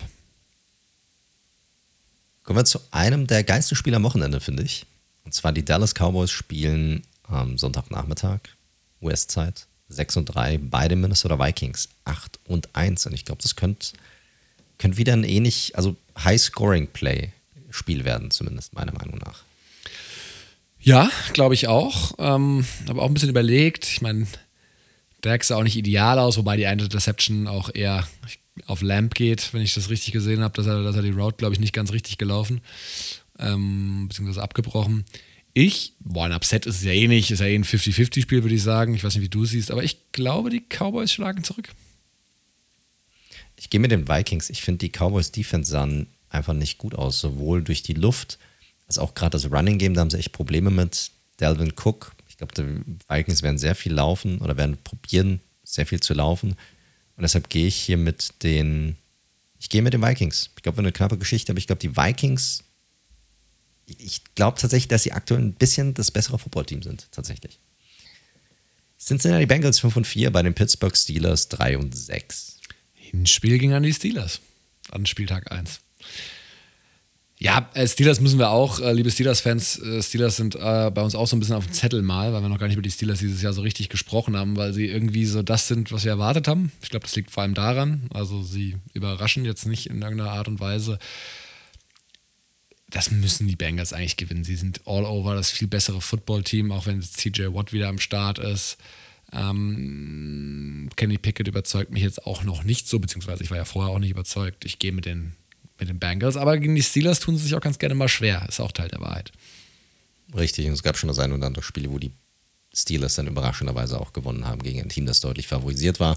Gehe aber trotzdem mit den Bengals, sie sollten einfach das bessere Team sein. Nächstes Divisional Matchup: Kansas City Chiefs 7 und 2 bei den Los Angeles Chargers 5 und 4. Wen hast du hier? Ich habe mir ja äh, auch gestern Abend mal die, nachdem ja der Podcast ausgefallen ist, auch nochmal die 40-Minuten-Version von Chargers gegen 49ers angeschaut. Ähm, die Chargers haben das gar nicht schlecht gemacht, offensiv. Es war ein bisschen besser, ein bisschen ansehnlicher. Also schöne Plays natürlich auch wieder von Justin Herbert dabei. Die Defense hat das eigentlich gegen die ähm, wieder fitten 49ers auch ganz gut gemacht. Aber mir fehlt bei diesem Team echt auf beiden Seiten des Balls noch so dieser letzte Spark. Also, das ist irgendwie so, dass die werden in die Playoffs kommen, glaube ich, die Chargers, aber irgendwie auch so ein richtiges, bisschen biederes Durchschnittsteam. Und das ist natürlich eine Enttäuschung im Vergleich zu dem, was man gehofft hat. Das habe ich sehr weit ausgeholt. Ich glaube, die Chiefs machen das. Ich sehe es genauso. Kadarius Tony. Erster Touchdown für die Chiefs. Ja, wie gesagt, ist ja auch ein sehr talentierter Spieler. Habe ich ja nie wie gesagt, aber wird man sehen, wie lange er gesund bleiben kann. Kommen wir zum Monday Nighter zwischen den San Francisco 49ers, die stehen bei 5 und 4, und den Arizona Cardinals 4 und 6. Wir hatten vor dem Spiel zwischen Cardinals und Rams letzte Woche gesagt, das ist so das Make it or break it. Rams für mich aktuell eigentlich klar raus. Ich glaube, da passiert nichts mehr jetzt auch noch mit der Cup-Verletzung dazu. Die Cardinals haben sich sozusagen so eine weitere Woche gegeben, um noch in diesem Race mit drin zu sein könnten den 49ers hier so einen leichten Strich durch die Rechnung machen. Also aktuell sind die Niners, nehmen Niners diesen siebten Platz ein in dem Playoff-Ranking, ein Platz vor den Commanders. Commanders jetzt bei den Texans diese Woche, die 49ers jetzt bei den Cardinals. Da könnte es dann wiederum einen Wechsel geben. Ähm, wen hast du hier in dieser Partie? Finde ich auch gar nicht so einfach einzuschätzen. Ich bin schon bei den 49ers. Die Defense ist gut. Die ähm, Offensive hat jetzt alle ihre Playmaker zurück. Und Debo Samuel hat ja auch wieder gespielt. Und Elijah Mitchell war auch da, hat sich die Snaps ganz gut geteilt mit, mit McCaffrey. Ähm, Kittle hatte jetzt mal eine ruhigere Woche. Ayuk ist immer noch einer, ein Spieler, wo ich denke, da muss noch so viel mehr gehen. Ich bin dann einfach am Ende des Tages bei den, bei den 49ers. Ich finde, die Niners sind auch das bessere Team. Aber ich habe irgendwie das Gefühl, dass die Cardinals das Ding gewinnen werden. Gerade in der Offensive. I don't know why. Kyler holt irgendwie, hat irgendwie 90 oder 100 Yard Rushing Game irgendwie und macht Plays, wo die, macht einige Third Down Conversions, die eigentlich nicht dazu führen, die, wo, wo, die Niners eigentlich den Ball zurückbekommen, zurückbekommen sollten. Und er kriegt dann neues First Down und dann gibt es Punkte, die eigentlich keine Punkte sein sollten. Ich glaube, die Cardinals gewinnen das knapp. Falls Kyler wieder spielt, ne? Ah, das ist ein sehr guter Punkt, mein Lieber. Du hast das getippt. es wird nicht mehr geändert. Ich habe noch nicht submitted. Ich habe noch nicht submitted. Ich oh, submitted. Da, da kommt er zurück ich, mit seinem geänderten Tipp, nicht, was er mir vorgeworfen hat. Ey, du, wir hatten, wir waren fertig. Wir hatten, wir hatten, aber pass auf, ich gehe mit den Cardinals. So, damit es fair bleibt. Ich gehe mit den Cardinals. Damit Week 11, 11 Picks. So, Fertig, Cardinals it is. Vielleicht führt dich Colt McCoy, dein alter Giants Quarterback, zum Sieg. Hey, sieht gut aus, ist ein guter Backup-Mann. Also kann man auch gar seine Kohle verdienen. Ein, zwei Mal im Jahr spielen, ordentliche Leistung zeigen. So bleibst du 20 Jahre in der Liga, wenn du Bock hast. Oder frag mal Chase Daniel, der einfach fast gar Ja, nicht richtig. spielt und schon 60 Millionen verdient hat. Ja, geil. Geil. Geil. Gut, Leute, das war's. Wir sind am Ende dieser Episode angekommen. Ich bin auch komplett am Arsch, muss ich sagen. Äh, ihr wisst, wo ihr uns findet, auf allen gängigen Podcast-Plattformen, über Spotify, Apple Podcast, Amazon Music, Google Podcast, Stitcher, diese ihr nehmt. Wir sind da drauf. Falls es euch gefällt, dann würden wir uns freuen, wenn ihr eine positive Bewertung hinterlassen würdet, uns abonniert, es einfach weiter sagt, hilft uns einfach, diesen Podcast weiter nach oben zu schieben. Ähm, und ansonsten, wenn ihr mal in Kontakt treten möchtet, ähm, über die neuesten ja, Dinge des Podcasts auf dem Laufenden gehalten werden wollt, äh, dann könnt ihr das am besten tun über unsere Social Media Kanäle. Ihr findet uns auf Twitter unter dem Handle at redzone underscore live oder auch gerne auf Instagram unter dem Handle at redzone.live. Wenn ihr Fragen habt oder einfach mal Hallo sagen möchtet, könnt ihr das darüber tun oder auch, auch gerne über unsere Website, über das Kontaktformular unter www.redzone.live. Da bleibt nichts anderes übrig, als mich bei euch da draußen zu bedanken, dass ihr diese Woche wieder mit dabei wart und zugehört habt und mich natürlich auch bei dir zu bedanken, lieber Daniel, dass du diese Woche mit am Start warst. Sehr, sehr gerne. Dir gute Besserung und wir beschließen doch mit einem übersetzten Zitat des großartigen Rich Eisen, der gesagt hat, der immer noch völlig stoked ist von der Erfahrung in München und gesagt hat, es hatte für ihn Super Bowl-Vibes und es sollte in den nächsten Jahren kein Spiel mehr geben oder keine Saison mehr geben, wo nicht mindestens ein Spiel in Deutschland stattfindet. Und das ist auch eine schöne Klammer für heute. Absolut. Bin ich voll, bin ich voll bei ihm. So Leute, wir wünschen euch eine gute Woche und dann in diesem Sinne bleibt gesund und bis zum nächsten Mal. Ciao, ciao.